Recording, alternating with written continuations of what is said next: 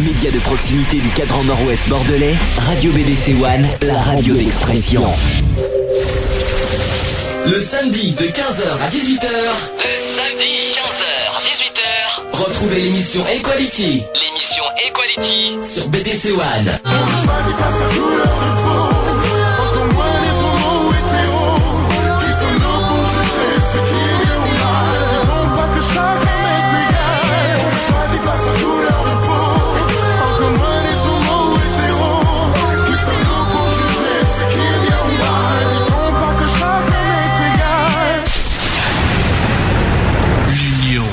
La force. Bonjour à Média tous. Hop là, oh, il y a- il y a une petite boucle. Bonjour à tous, 15h sur BDC One. Oui, t'as remarqué? Un petit, un petit lifting sur le jingle de début, oui. Oui, Je- bah oui, c'est ce que Euh, j'ai- c'est un petit, euh, une petite nouveauté. Il y en aura d'autres dans la- que vous allez découvrir euh, dans- tout au long de l'émission. Donc euh, déjà, bonjour à tous, 15h. Bienvenue dans l'émission Equality, Equality numéro 58. Nous sommes aujourd'hui le samedi 23 février 2013, si je me trompe Tout pas. à fait. Voilà, donc Alex est avec moi, bien sûr. Bonjour à Voilà. tous. Euh, et puis, euh, et puis, et puis, et puis. Bah, qu'est-ce le que- chat est ouvert. euh, Alors le voilà. chat, le chat, parce que j'ai eu un, un petit souci de, de, voilà, ça va mieux. Donc le, le chat est ouvert?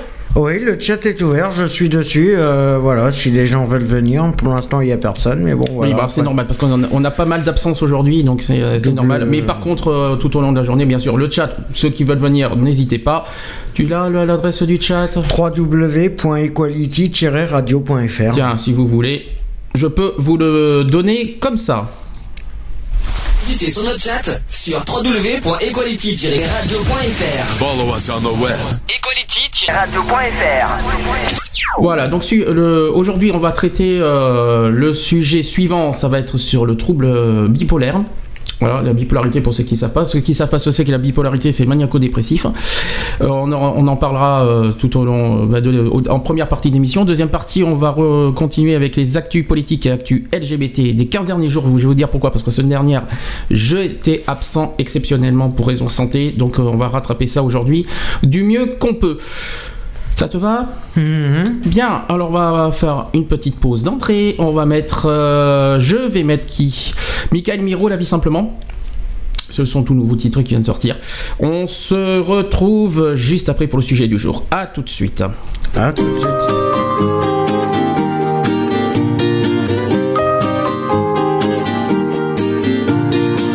La vie c'est méchant.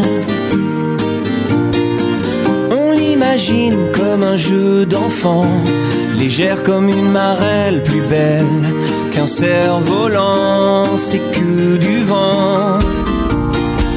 La vie c'est violent. Sans prévenir, la vie montre les dents. Souvent nos fleuves tranquilles se déchaînent en torrent. La vie c'est violent.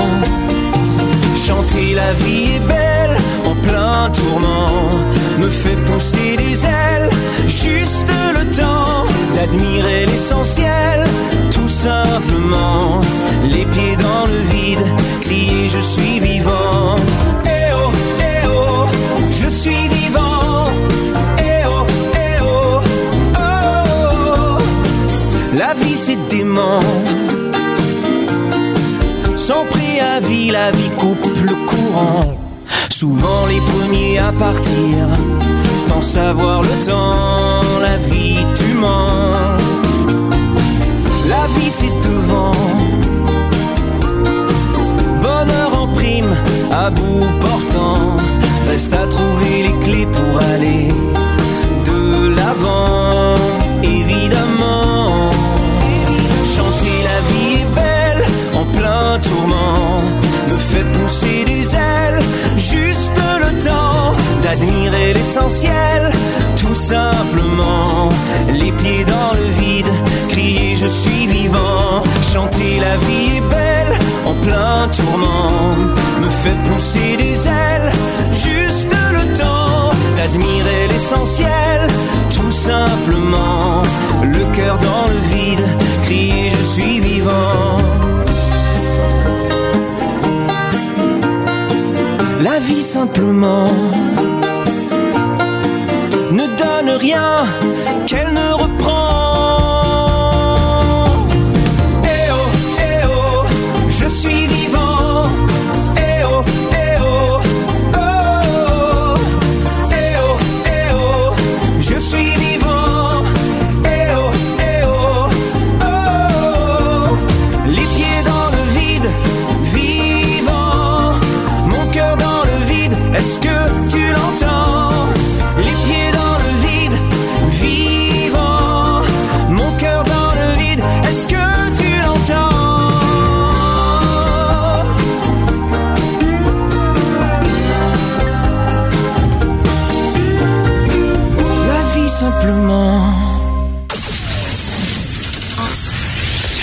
Equality sur BDC One, une émission basée sur l'engagement et la solidarité.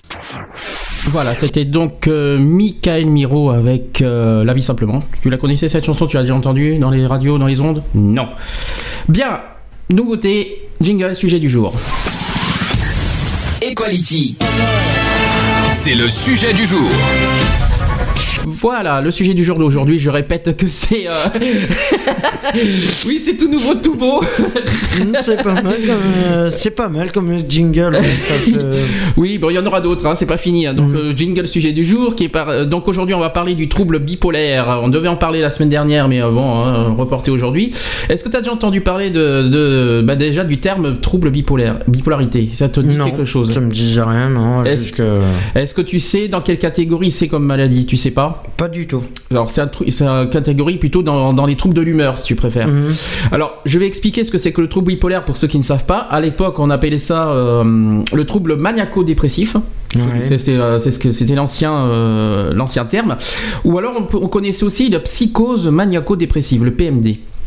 Ou alors maladie maniaco-dépressive, la fameuse, la fameuse MMD. Alors c'est un diagnostic psychiatrique décrivant une catégorie de troubles de l'humeur définie par la fluctuation anormale de l'humeur, oscillant de périodes d'excitation marquée à des périodes de mélancolie, qu'on appelle euh, la dépression. L'excitation marquée c'est la manie, parce qu'en fait c'est ça la, la- la bipolarité.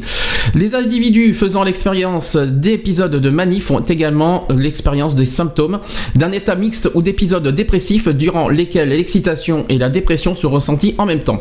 Ces événements sont souvent entrecoupés par des périodes de stabilité, mais chez, mais chez certains individus, la dépression et l'excitation peuvent rapidement alterner. Un état maniaque très intense peut conduire à des symptômes psychotiques tels que les délires et les hallucinations, malheureusement. Les facteurs génétiques contribuent substantiellement au développement du trouble bipolaire et les facteurs environnementaux sont également impliqués. Les troubles bipolaires sont également euh, soi- sont souvent soignés à l'aide de traitements médicamenteux, médicamenteux plutôt, et la psychothérapie joue également un rôle pour aider la- à la stabilité du patient. Dans certains cas sévères, une rétention euh, de sûreté peut être appliquée. Euh, ces cas incluent euh, généralement de sévères épisodes maniaques impliquant un comportement dangereux du patient ou des, épis- des épisodes dépressifs impliquant des idées suicidaires. Est-ce que tu en as entendu parler? Non, René, vu-. René qui vient d'arriver, dis donc. Un tout petit chouïa retard, allez 10 minutes, t'as fait, t'as fait un petit peu plus 8 fort. minutes pour Allez. être précis. Il a, Un peu, moins- un peu moins fort. il, a, il a fait un peu, il a fait pire, hein, je Un peu rassure. moins de Et- 10 et- minutes, ça va. Bon, ça va, 10 Ça va. Bon- Un petit peu moins de 10 minutes. bonjour René. Bonjour, Bonjour à tous et bonjour à vous. C'est le fameux quart d'heure bordelais. Voilà. Oh non, c'est pas euh, quart d'heure, là ça va. t'as- t'as- t'es quand Là, même, ça euh, va, t'es à l'heure. T'as Hein. fait. Non, mais voilà. Bon, si je perds pas trop de temps parce qu'aujourd'hui on est euh, pas mal, on a beaucoup de choses à dire. Euh, Je, est-ce que entendu, est-ce que t'as déjà entendu parler du trouble bipolaire, René? Non, la, C'est la première fois que- La, que- la bipolarisation. Bipolarisation, parce au bipoli, euh, non, euh, bipolarisation, la bipolarité ça s'appelle plutôt. Bipolarité. Mais euh, alors je vais, te, je vais te, te dire ce que ça veut dire, c'est le, le maniaco-dépressif. Là tu dois, t'as déjà entendu parler de ça quand même, maniaco-dépressif. Maniaco-dépressif, oui. Et ben c'est le bipolarité, c'est le nouveau terme. D'accord. Voilà. Donc, je précise que les troubles aussi bipolaires peuvent donner lieu à la reconnaissance du handicap. Il est alors question du handicap. Par contre, quel genre de handicap? C'est facile. Handicap psychique. Oui, Psychique et psychologique. Alors, est-ce que d'après vous, euh, parce que c'est une question qu'on me dit, est-ce que maniaco-dépressif et bipolaire c'est pareil? Alors, selon les époques, les mots euh, concernant euh, ont changé. On, on a dit à l'époque maniaco-dépressif ou bipolaire. Un siècle plus tôt, on aurait juste dit fou. Hum. Il y a un siècle de ça, voilà, on, on, traitait ces gens-là de le fous. traitement des Cinq- fous, ouais. le Ouais. traitement de. Euh, ouais. Euh, il y a C'est quand ça se passe, euh, quand il y a du monde dans la tête et que c'est pas terrible. hein. il y a 30 Il y a ans. des araignées au plafond. Ensuite, il y a 30 ans, la Non, psych... ça c'est le, c'est- c'est le, c'est le- c'est le shit. Je continue. Donc, il y a 30 ans, la psychiatrie ne parlait pas du tout de, de troubles bipolaires, mais de psychose maniaco-dépressive. Euh, la forme la plus aiguë de bipolarité, elle touche de, en- de 1 à 2% de la population française, dit euh, un psychiatre de la clinique, euh, d'une clinique à Garches, je sais pas où c'est. Euh, ensuite, depuis les années 90, les troubles bipolaires se- sont, sont cependant mieux connus. On s'est rendu compte qu'ils étaient plus répandus qu'on ne le pensait, mais ils n'étaient pas diagnostiqués et souvent confondus avec des, euh, avec des dépressions ou masqués par d'autres troubles euh, associés tels que l'alcoolodépendance, la toxicomanie ou des troubles graves de la personnalité tels que la schizophrénie par exemple. Ah, mais ça. euh, Donc euh, ces- crises de folie arrivent à être mieux mieux armées et mieux mieux encadrées et donc euh, aujourd'hui ça se soigne et euh, Il y a des médicaments. On, on arrive à, à dissoudre à, à éliminer un petit peu ces, ces- ces- ces crises de folie que je dirais moi euh, Atténuer, pour, ouais. pour mieux expliquer vraiment la bipolarité euh, de, de ce que les personnes euh, sont atteintes. Alors d'après vous, combien ça touche de, de pourcentage aujourd'hui Mais tu de dit, population euh, Non mais ça, ça c'était 1%. dans les années 90. Ah, Là moi, je parle pense qu'on aujourd'hui est. à- maintenant. Ouais, je pense qu'on est à peu près à 12%. Non, ça te- tu vas un petit peu, tu vas un petit peu fort. Moi je suis plutôt aux alentours de 6%. C'est ça. Et on estime aujourd'hui que 6% de la population euh, française souffre de troubles bipolaires, toutes formes confondues, parce qu'il y en a plusieurs formes, et Mhm. j'en parlerai tout à l'heure. Et euh, donc, c'est un chiffre selon l'OMS au passage.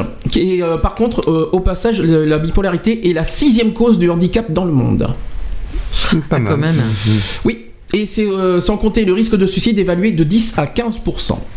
Hein. Et avec un taux élevé de mortalité, malheureusement. Ça va euh, Mhm. Alors, on parle. Alors, quel est le. le- comme je l'ai dit au début, c'est un trouble de. Je l'ai dit au départ, Oui. René n'est pas là, de l'humeur.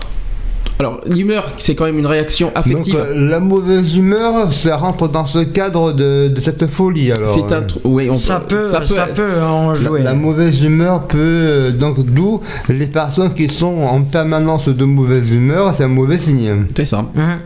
Alors, je vais expliquer un petit peu ce que c'est, euh, pourquoi c'est un trouble de l'humeur, parce que l'humeur est une réaction affective euh, fondamentale qui se manifeste sur trois plans. Tout d'abord, elle donne une coloration agréable ou désagréable aux événements euh, que nous vivons. Ensuite, elle influence notre façon de ressentir, penser et agir. Et enfin, l'humeur euh, influence le niveau d'énergie de notre organisme. L'humeur de chacun dépend de multiples facteurs, autant internes qu'externes. Les événements vécus que les et les ambiances psychiques et interrelationnelles liées à l'histoire euh, personnelle. L'humeur dite normale fluctue euh, donc vers le haut ou vers le bas. Est-ce que, est-ce que j'aimerais qu'il n'y ait pas de, bruit comme ça sur les micros? Ça serait gentil. Je sais pas qui c'est qui fait, ces petits bruits. Mais ces variations restent limitées en durée et en intensité. Elles constituent généralement une réponse à des événements particuliers et n'empêchent pas l'individu de fonctionner. Alors lorsque les, les fluctuations d'humeur dépassent en intensité ou en durée celle de l'humeur normale et qu'elles entraînent des altérations du fonctionnement ou de souffrance, on parle de trouble de l'humeur. Le trouble bipolaire est un, euh, c'est un trouble mental qui touche la régulation et l'équilibre de l'humeur. Euh, les individus qui en souffrent sont sujets à des fluctuations d'humeur excessives, voire extrêmes, sans qu'il y ait forcément un événement extérieur déclenchant.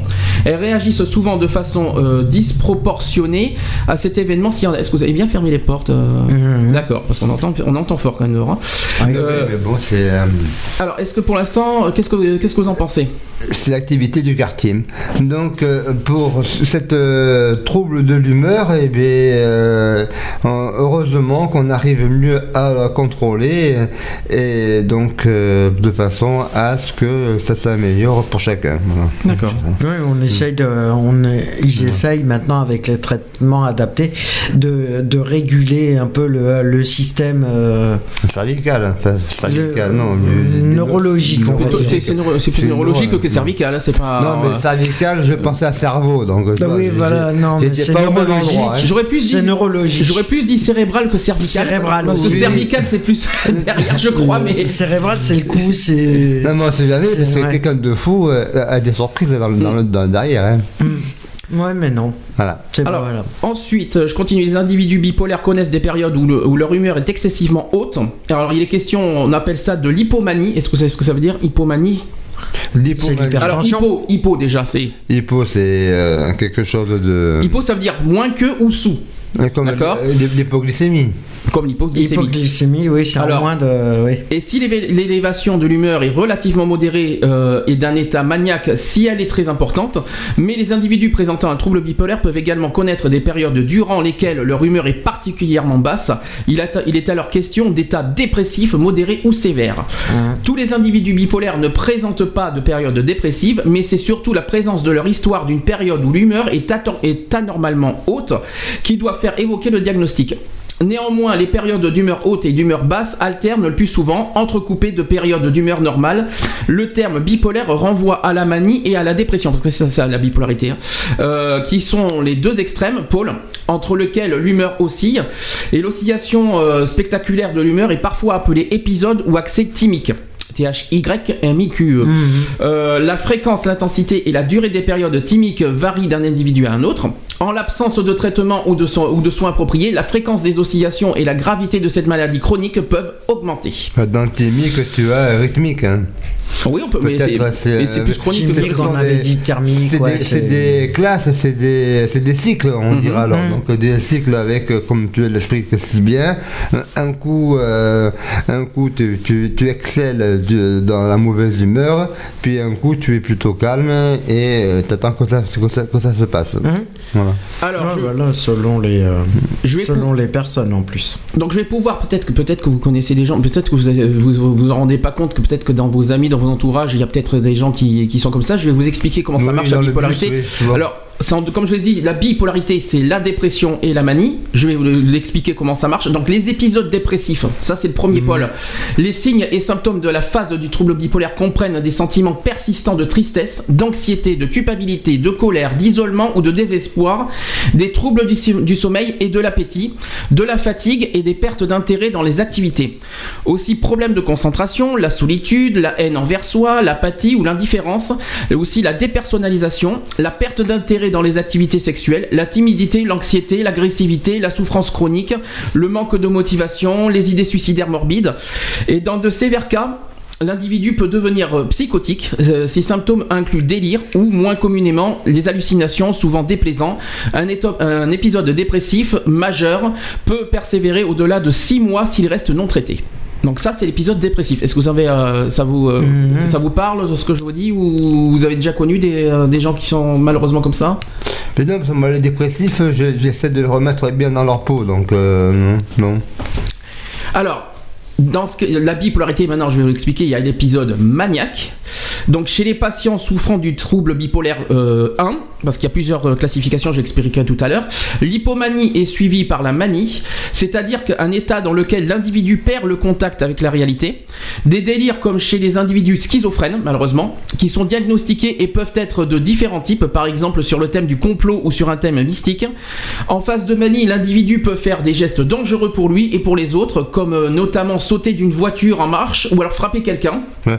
Entre la schizophrénie là, et puis Schizophrénie, c'est double personnalité. et la bipolarité, Non, là c'est différent. La bipolarité, c'est ce que je viens de dire. Il y a l'épisode dépressif maniaque, c'est ça bipolarité. Mais, schizophrénie, c'est double personnalité. C'est pas entre les deux alors. Ça peut, euh, on peut confondre avec euh, avec la schizophrénie, mais ce n'est pas la, du tout la, c'est pas la même chose pour moi. Moi personnellement, je vous dis, c'est pas la même chose. La schizophrénie, faut, euh, c'est, moi personnellement, c'est plus dangereux que bipolarité, mais voilà quoi. Enfin, J'en parlerai un jour de la Mais schizophrénie bon, parce que c'est prévu. les deux se soignent. hein. Les deux euh, Oui. se soignent, oui, bien sûr, heureusement, heureusement, merci. Heureusement, oui. Euh, donc l'hospitalisation et l'administration de forts neuroleptiques met fin en quelques jours à quelques semaines de- à la manie. Après un temps intermédiaire, l'individu pourra connaître alors un état dépressif. Euh, cet état dépressif est parfois même déclenché par un mauvais dosage des neuroleptiques et ne se produira peut-être pas l'épisode suivant avec un autre médecin ou un autre traitement qui peut durer plusieurs mois. Donc ça c'est vrai, ça c'est l'épisode maniaque. Donc ça c'est, je vous ai dit un petit peu les, les deux termes, les deux, euh, les deux termes de bipolarité, l'épisode dépressif maniaque. Mais il y a une autre, un autre épisode, euh, je pense que c'est entre les deux, Euh, les épisodes hypomaniaques. Alors lors d'une phase hyp- d'hypomanie, les idées s'accélèrent. L'individu ne ressent plus la fatigue ni l'envie de dormir. Celui-ci a tendance à être euphorique, à avoir davantage d'idées, fait des projets parfois très ambitieux voire irréalistes. Ces phases peuvent varier entre plusieurs heures et quelques jours consécutifs. Dans certains cas, le sujet peut avoir des pensées mégalomaniaques euh, et une désinhibition sociale et parfois sexuelle. Qu'est-ce que vous en pensez de ça? Ouais. Oui, ce sont des activités accrues et euh, des activités assez euh, ardues parce que euh, parce que euh, ils comblent le déficit de sommeil par de la suractivité, ce que je viens de dire, c'est dans, dans Mhm. ce sens-là que, que je que je le Alors, signale. euh, excuse-moi, mais la- euh, ce que tu dis, la suractivité, c'est l'hyperactif. C'est quelqu'un qui est hyperactif, ça n'a rien à voir. Mais non, mais c'est pour combler, c'est pour combler ce manque de sommeil, parce qu'il faut quand même qu'il y ait, à un moment donné, cette personne est, euh, ne s'en pose plus. Donc, euh, il faut Quelqu'un qui il- ça plus du trouble de sommeil que de de l'hyperactivité. Ah oui, là, oui, non. Ça n'a rien à voir. C'est Ah, carrément si, du. c'est de la compensation. Ouais, mais c'est un truc du Non, c'est sommeil la ou du compensation d'une personne euh, hypersensible. Et Ah, donc, c'est plus euh, différent, Et, donc à ce moment-là, il, il faut combler euh, ce déficit de sommeil par des prises de médicaments qui vont, qui vont essayer de, de, euh, réguler euh, son corps en énergie et en, besoin de- de tension. Éviter la hyper- l'hypertension justement. Ah, ah, oula, attention, ça c'est encore autre chose. Parce que Ah, là, on est, ça- on est ah dans oui, plusieurs mais- termes différents. Oui, mais entre la Euh, schizophrénie et la bipolarité, les personnes qui ne dorment pas, euh, Quelqu'un qui est. faut quel- expliquer pourquoi. Mais quelqu'un qui est, euh, comment te dire, euh, bipolaire n'a pas forcément de, de- de l'hypertension. Non. Non, mais euh, oui, bon. J'essaie de te suivre, j'essaie de suivre ce que tu dis, mais euh, j'essaie de comprendre. Ouais, l'hypertension, c'est la nervosité. Oui, c'est dans les, les- ça, ça devient par euh, l'hyperactivité, parce que Oui, la, là, c'est- la personne ne dort pas, donc automatiquement, ça te fait monter les. Alors justement, est-ce que oui, mais en- attention, en parce que bipolarité, c'est la trouble de l'humeur. Là, on parle, là, tu parles plutôt de, de la De la- nervosité. ou de la schizophrénie. Euh, ouais, là en schizophrénie c'est encore autre chose, c'est la double- tu- c'est pas facile à dire tout ça, mais c'est la double personnalité, rien à voir. Après tu parles d'hypertension, la tension pour moi c'est les nerfs. Mais- Or, or, or, le- la bipolarité n'est pas une maladie nerveuse. Cela s'ensuit, cela s'enchaîne et euh, cela en découle. Mm. Voilà. C'est pour ça que je, que, que je, je, je souligne ce fait-là. D'accord. Ça fait partie de et avec eux, et, le, pour- et ça entraîne des dérèglements du corps euh, par rapport à toutes ces euh, étapes, euh, épisodes comme tu dis si bien, Mhm. et, et- et donc euh, on arrive dans un dérèglement euh, du comportement de la personne. Mais ce qu'on va faire là, ce que je vais faire là, comme ça, ça répondra à notre question. Comment diagnostique-t-on une bipolarité, comme ça au moins tu auras la réponse. Donc le trouble bipolaire peut s'exprimer différemment et ne pas être reconnu d'emblée. Par contre, ça c'est pas forcément reconnu tout de suite. Cette situation est malheureusement la plus fréquente. Certaines données épidé- euh, épidémiologiques illustrent cette réalité. 9 ans d'évolution avant le diagnostic n'ait été euh, posé correctement et qu'un traitement spécifique n'ait été mis en place. Intervention de 4 à 5 médecins différents quand même, hein, au passage. Oui, bah, Alors, la recherche de périodes d'exaltation est un bon moyen pour établir le diagnostic, mais il n'est toujours pas évident pour le patient de comprendre que les périodes où il se sentait particulièrement bien ont la même origine que les périodes où il se sentait mal. D'accord? Jusque-là, vous suivez. La prise en compte des antécédents familiaux ne se limite pas simplement à rechercher des troubles de l'humeur chez, les ascendants et collatéraux, parce que malheureusement, je tiens à préciser que c'est aussi génétique, cette maladie. Euh, L'existence ou non d'un alcoolisme, du trouble de comportement, d'une originalité, de suicide ou de tentative de suicide, de troubles anxieux, de troubles de conduite alimentaire, des troubles obsessionnels doivent être recherchés. Ensuite, parmi les, les antécédents personnels, les manifestations pouvant témoigner d'un trouble de l'humeur pourront orienter le diagnostic vers un trouble bipolaire. Alors on parle de périodes d'euphorie et d'excitation, de dépenses excessives, comportements originaux, problèmes avec la justice, l'alcoolisme, la conduite à risque ou excessive, les crises de violence ou d'agressivité, la notion d'une cassure par rapport à l'état antérieur, d'un changement, d'une modification du caractère, la notion d'un virage de l'humeur lors d'une prescription préalable d'antidépresseurs. D'accord Donc ça, c'est comment on diagnostique au départ. hein. Alors, un âge de début des symptômes précoces au moment de l'adolescence ou au début de l'âge adulte est aussi un indice à prendre en compte. Euh, Le trouble unipolaire, qui est la dépression, ayant un début plus tardif. Chez la femme, des troubles de l'humeur survenant euh, dans les suites de l'accouchement et avant le retour de couche seront en très en faveur d'une bipolarité. Un tempérament euh, de, de base de type euh, hyperthymique, euh, caractérisé par une hyperactivité, tiens, nous y sommes, Euh, une hypersyntonie ou de- des projets multiples, une sociabilité excessive peuvent orienter le diagnostic. D'autres traits de personnalité sont fréquemment retrouvés chez les patients bipolaires. Donc on parle de l'hypersensibilité, t'en as parlé René, Euh, la dépendance affective, la, la recherche des sensations fortes. Certaines études ont de même souligné une, euh, une corrélation entre, bip- entre troubles bipolaires et créativité, bien que cette relation reste incertaine et peu expliquée. Qu'est-ce que vous en pensez? Ben, on a déjà dit pas mal de choses, hein, donc euh, voilà, sur euh, cette. euh, Euh, Je peux aussi vous en d'autres symptômes propres que- que- qui sont soulignés. Il y a l'irritabilité. L'agressivité, la réaction de colère, la sensibilité excessive. Ça fait bizarre de, de lire ça, je vous le dis. hein. Oui, Euh, parce qu'après, euh, analyser le comportement euh, de l'être humain à un, un instant T, euh, c'est délicat parce que, euh, entre, comme que c'est assez tendu entre la bipolarité, l'hypertension et euh, le dérèglement de, de la personne, il y a des chemins, il y a des étapes, et donc toutes les, les circonstances font que euh, euh, déceler un trouble et euh, arriver à pas l'harmoniser, arriver à, À canaliser, à- à ouais. canaliser, maîtriser euh, le pourquoi du comment et d'où ça vient, euh, savoir si c'est passager, si c'est euh, passager épisodique, Mhm. ou alors c'est vraiment un état de la personne qui à ce moment-là a besoin d'un traitement et a besoin de, euh, ben, à mon sens, de repos pour calmer euh, euh, l'attitude et essayer de réfréner euh, ces hyper euh, actions et énervements qui peuvent en- ensuite euh, devenir violents. Parce que des personnes aussi par rapport à, leur état conduit à, à- à, à- conduit à attaquer d'autres personnes euh, sous la- sous la- l'aspect de la colère, sous l'aspect de la mauvaise humeur, sous l'aspect de, de- de- des fatigues répétées euh, et donc de la pénibilité également de, de, de ce comportement et ça explose et ça part en live. Et donc euh, maîtriser les soins, maîtriser, le- maîtriser son son état, et c'est c'est déjà une prévention euh, contre cette maladie. Alors, euh, justement, tiens, il y a des maladies qu'il faut surtout pas confondre avec la bipolarité parce que c'est vrai, euh, voilà, on a- il y a la bipolarité, mais il y a d'autres maladies que, que- voilà, il faut pas tomber dans les pièges. Je vais vous les citer. À, à quel moment va- Donc voilà, Ouais. donc il y a les fameux troubles unipolaires, j'en ai parlé tout à l'heure, Oh. comme la, la dépression tout, tout simplement. La schizophrénie, on en a parlé. Je répète que la schizophrénie, c'est une double personnalité, rien à voir avec le- la bipolarité. On parle aussi des bouffées délirantes aiguës ou les psychoses pu- euh, puerpérales, je sais pas si ça vous dit quelque chose. Non. La personnalité limite, les troubles organiques, notamment la démence. Les Puerpéral, c'est quoi comme mot puerpéral, puer, euh, ça fait bizarre, euh, puerpéral. Euh, à, à- à chercher. À chercher. à chercher. Donc, hein. On parle de troubles organiques comme la démence. La démence, ça, ça faut, faut être. euh, vous savez ce que c'est la démence quand on délire totalement. hein. Mhm. L'épilepsie, qu'il faut, voilà, c'est encore autre chose. C'est pas du tout la même chose. C'est pas la bipolarité, mais l'épilepsie, c'est encore une autre maladie qui, qui touche au cerveau, si je me trompe pas. Oui.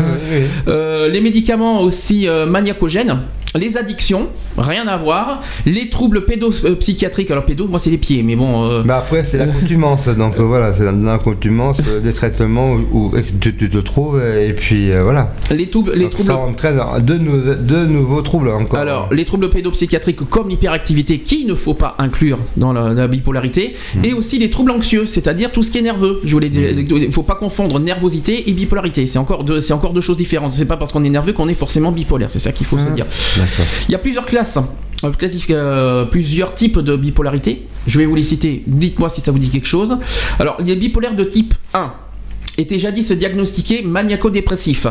Ils alternent les, les phases maniaques aiguës délirantes et les phases de dépression profonde. Des délires qui pourront chez certains se traduire par des dépenses compulsives. C'est ce que raconte le gestionnaire de fortune euh, Jean Albou, qui figure de l'art, euh, c'est une figure de l'art euh, contemporain, bipo- qui est bipolaire en plus, qui était bipolaire, qui lors d'une crise maniaque en 2007 bascula totalement, se ruina, laissant derrière lui des dettes de plusieurs millions d'euros. Donc ça c'est la classe de type 1. Tout à fait. Ce qui est intéressant de savoir, c'est comment on peut arriver dans ces, dans ces situations-là. Ça peut arriver. Euh, c'est- ça, ça peut arriver par. euh, comment on peut arriver euh, par ces dérèglements de, de, de l'être humain? Parce que être, être malade à ce point, et euh, bon, heureusement, on, on y revient vers les traitements qui sont plus ou moins efficaces. Traitement, j'en parlerai tout à l'heure. Et, et- et donc, voilà, arriver à des situations critiques, c'est vrai qu'aujourd'hui, la société est de plus en plus difficile à affronter, di- difficile à, à brûler les étapes. Et donc, euh, je, je trouve désolant que, que euh, avant d'arriver à des stades critiques, euh, euh, il faut arriver à, à un terme préventif de façon à amoindrir et ce que les gens puissent arriver et s'auto-prendre en charge. Quoi. Bien sûr. Voilà. Alors je continue, type 2. Bipolarité de type 2 qui sont moins reconnaissables malheureusement. Donc les phases d'excitation sont dites hypomaniaques euh, car plus discrètes. Elles sont donc difficiles à repérer. Les personnes souffrant de ce trouble sont souvent d'ailleurs bien intégrées. Ce n'est que quand survient la dépression qu'elles sont traitées. Ce qui pose un sérieux problème car soigner un trouble bipolaire uniquement dans des, euh, avec des antidépresseurs peut aggraver la maladie. Ah, ça par contre, est-ce que tu que ça, eh oui, on peut, euh, les antidépresseurs peuvent, euh, Oui, c'est un facteur qui, euh, qui, ça peut, qui, au lieu de font l'effet inverse euh, de, de, leur, euh, de leurs attributs. hein. Alors le type 3. euh, détecter euh, toute une catégorie de, de troubles. Alors, ce sont des formes révélées euh, par les antidépresseurs, Ouais. alors qu'elles auraient dû être traitées ou associées à des régulateurs d'humeur. Ça, c'est le type 3. Quant au type 4, elles correspondent aux troubles cyclotimiques. Voilà. Et il y a, une type, il y a un type 5, voilà, parce que maintenant il y a, il y a 5 types. Avant, j'en connaissais que 4, maintenant il y en a un cinquième. Alors, ça correspond à un profil de patient hyperactif. Euh, ils restent en permanence en phase d'excitation. Ce sont souvent des personnes avec d'importantes responsabilités dans leur travail qui vivent à 100 à l'heure et sont donc rarement euh, diagnostiqués comme tels, sauf lorsqu'ils tombent en dépression, ce qui peut leur arriver à tout moment. Voilà. Mais donc, maîtriser sa dépression, c'est pas euh, si évident. hein. Qu'est-ce que vous en pensez? Vu que, que c'est assez complexe, que c'est assez particulier et que cela se soigne. Donc voilà, donc euh, euh, faire attention à, faire attention à son corps et, euh, et faire attention à soi quoi. Toujours personne sur le chat? Non, toujours personne. Bon, on continue. Alors les causes. Est-ce que alors justement, quelles sont les euh, quelles sont les causes justement? On en a parlé d'un déjà. Qui, euh, je viens d'en dire un. euh, Cause de la maladie. Je l'ai dit tout à l'heure, il y a 5 minutes. Ouais. Si vous écoutez ce que je dis, ça peut être une cause génétique. Voilà, Oui, ça- voilà. voilà, ça je l'ai Euh, dit parce que ça apparaît clairement que des facteurs biologiques sont impliqués car on connaît l'existence d'anomalies dans la production et la transmission de substances chimiques cérébrales qu'on appelle les neurotransmetteurs, ainsi que des anomalies hormonales, notamment du cortisol également impliqué dans le stress. Eh oui. Il semble exister aussi une certaine euh, similarité génétique commune entre la schizophrénie et les troubles bipolaires, malheureusement, ce qui amène à reconsidérer la distinction entre les deux syndromes. Certaines euh, classifications parlent même d'un- de continuum entre les deux maladies. Donc euh, cette, euh, cette cause génétique concerne 1 à 2% de la population générale, là quand même. Euh, ensuite, comme cause psychologique aussi, donc le rôle des facteurs psychologiques et environnementaux euh, dans le déclenchement de la maladie et des accès a longtemps été minimisé, cette pathologie étant considérée comme endogène. Les facteurs environnementaux euh, fragilisants sont de mieux en mieux identifiés. Les études génétiques de, liaison permettent d'identifier les, les régions chromosomiques porteuses des gènes préalablement impliquées dans cette maladie et en particulier les régions. Alors on parle des régions 13Q31 et 22Q12. D'accord, c'est vachement bien précis et vachement bien euh, détaillé. Donc je je, je vois pas c'est, euh, à quel euh, endroit de ces régions ça correspond. Exactement, moi non plus, mais c'est dans les chromosomes, dans les chromosomes, j'allais dire n'importe Oui, oui, quoi. c'est- dans, les- dans- dans- dans le cerveau. Qu'est-ce que vous en pensez de tout ce que je vous ai dit pour l'instant? Après, on va passer, on va faire une pause et on va parler des traitements après. Qu'est-ce que, euh, qu'est-ce que vous en pensez?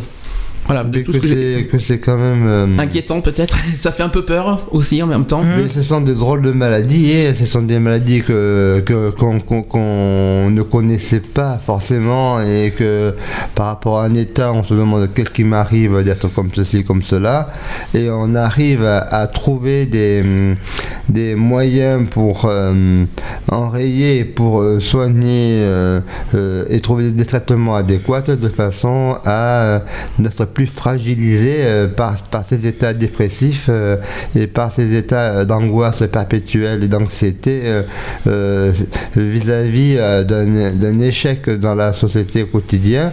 Ça se ressent de suite, ça se voit, et donc ça peut être maîtrisé dès lors.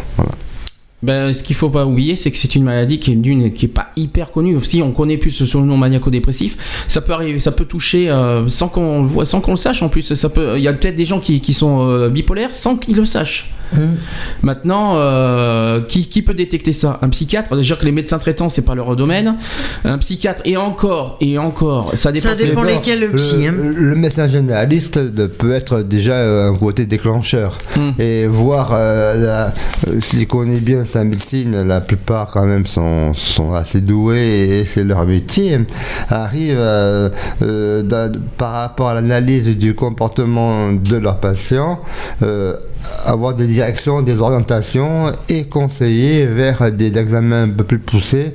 Euh, quand tu, fais des, hum, des contrôles annuels, des bilans de santé, des bilans d'effort, des, euh, il y a quelque part, euh, à un moment donné, ça ressort, ça se ressent.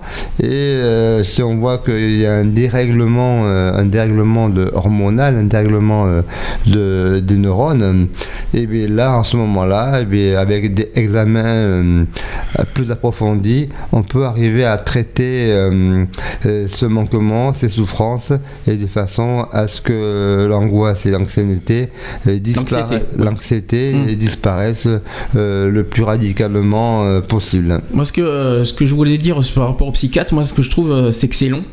C'est très, très long. En plus, ça, ça se prouve au départ, il peut se tromper de traitement, ce qui peut, euh, il peut, il peut donner des tertions qui n'auront peut-être for- Oui, forcément comme, rapport. à- regarde, on peut soigner par bipolarité alors que c'est un truc euh, maniaco-dépressif. Le traitement, on je vais en parler après, mais On ce que peut je veux. soigner sur euh, un autre aspect et puis il va, il va rester sur le, sur le côté un autre euh, tout n'est pas euh, traité en même temps. Non, mais ce que je veux dire, c'est là aussi la Ce que je difficulté. veux- hein. le, le problème, c'est que la bipolarité est long à être détectée. Ça, c'est le problème. Et quand tu as, quand tu vois des psychiatres qui te donnent des traitements qui ne pas forcément, qui, euh, qui- Adaptés. qui- qui- voilà, qui ne ciblent pas forcément ce que tu as exactement. Par exemple, euh, quelqu'un qui peut être, euh, qui peut être touché par les nerfs, mais, euh, mais qui euh, en fait est touché de la bipolarité et qui n'a pas le traitement approprié pour, euh, pour se soigner. Euh, c'est pas, euh, c'est voilà, je, je sais pas comment expliquer, mais il y a des traitements. En plus, il y a des traitements qui ne fonctionnent pas forcément, qui ne, qui ne ciblent pas Oui, forcément ce que puis tu as. il y a le rejet du corps euh, aussi, donc tu n'es Mm. pas forcément euh, compatible avec les traitements et donc euh, ça peut te, te dérégler euh, d'autres, euh, euh, t'amener d'autres ressources à problème, à savoir euh, au niveau de, ça va être le foie, ça va être, ça va- tu vas avoir des, des rejets sur les, comment on appelle ça, les, quand tu prends un traitement qui a des effets indé- indésirables, bien voilà. sûr.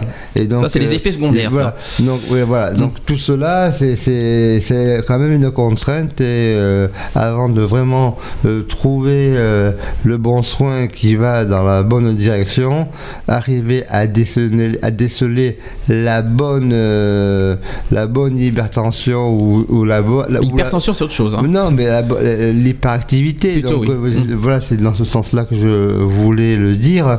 Entre bipolarité, comme tu dis, hyper, hyperactivité et angoisse et euh, Anxiété, et c'est ça que je veux dire, anxiété bien et euh, euh, donc euh, voire agress- aussi. Euh, tout cela, c'est pas qu'un cachet. Donc euh, voilà, il faut bien analyser de quoi il en retourne, de quoi vraiment la personne est atteinte, l'aspect génétique aussi, il y a un petit regard à faire là-dessus, comme tu dis si bien, d'où ça vient et, euh, les, antécédents. Et donc à partir de là, arriver à un bon traitement et euh, bien, bien, bien, bien gérer et générer de ces phases de, de, de tranquillisants pour euh, euh, mettre, pour assurer les personnes et les mettre euh, en, repos de ces hyperactivités et donc et, à, amoindrir cette situation. Les traitements sont là et il faut vraiment arriver à cerner le bon traitement pour la bonne maladie. Bien, deux choses. Le téléphone est ouvert, voici ce qu'il faut faire. Envie de réagir par téléphone Appelez-nous au 05 56 95 71 26. 05 56 95 71 26.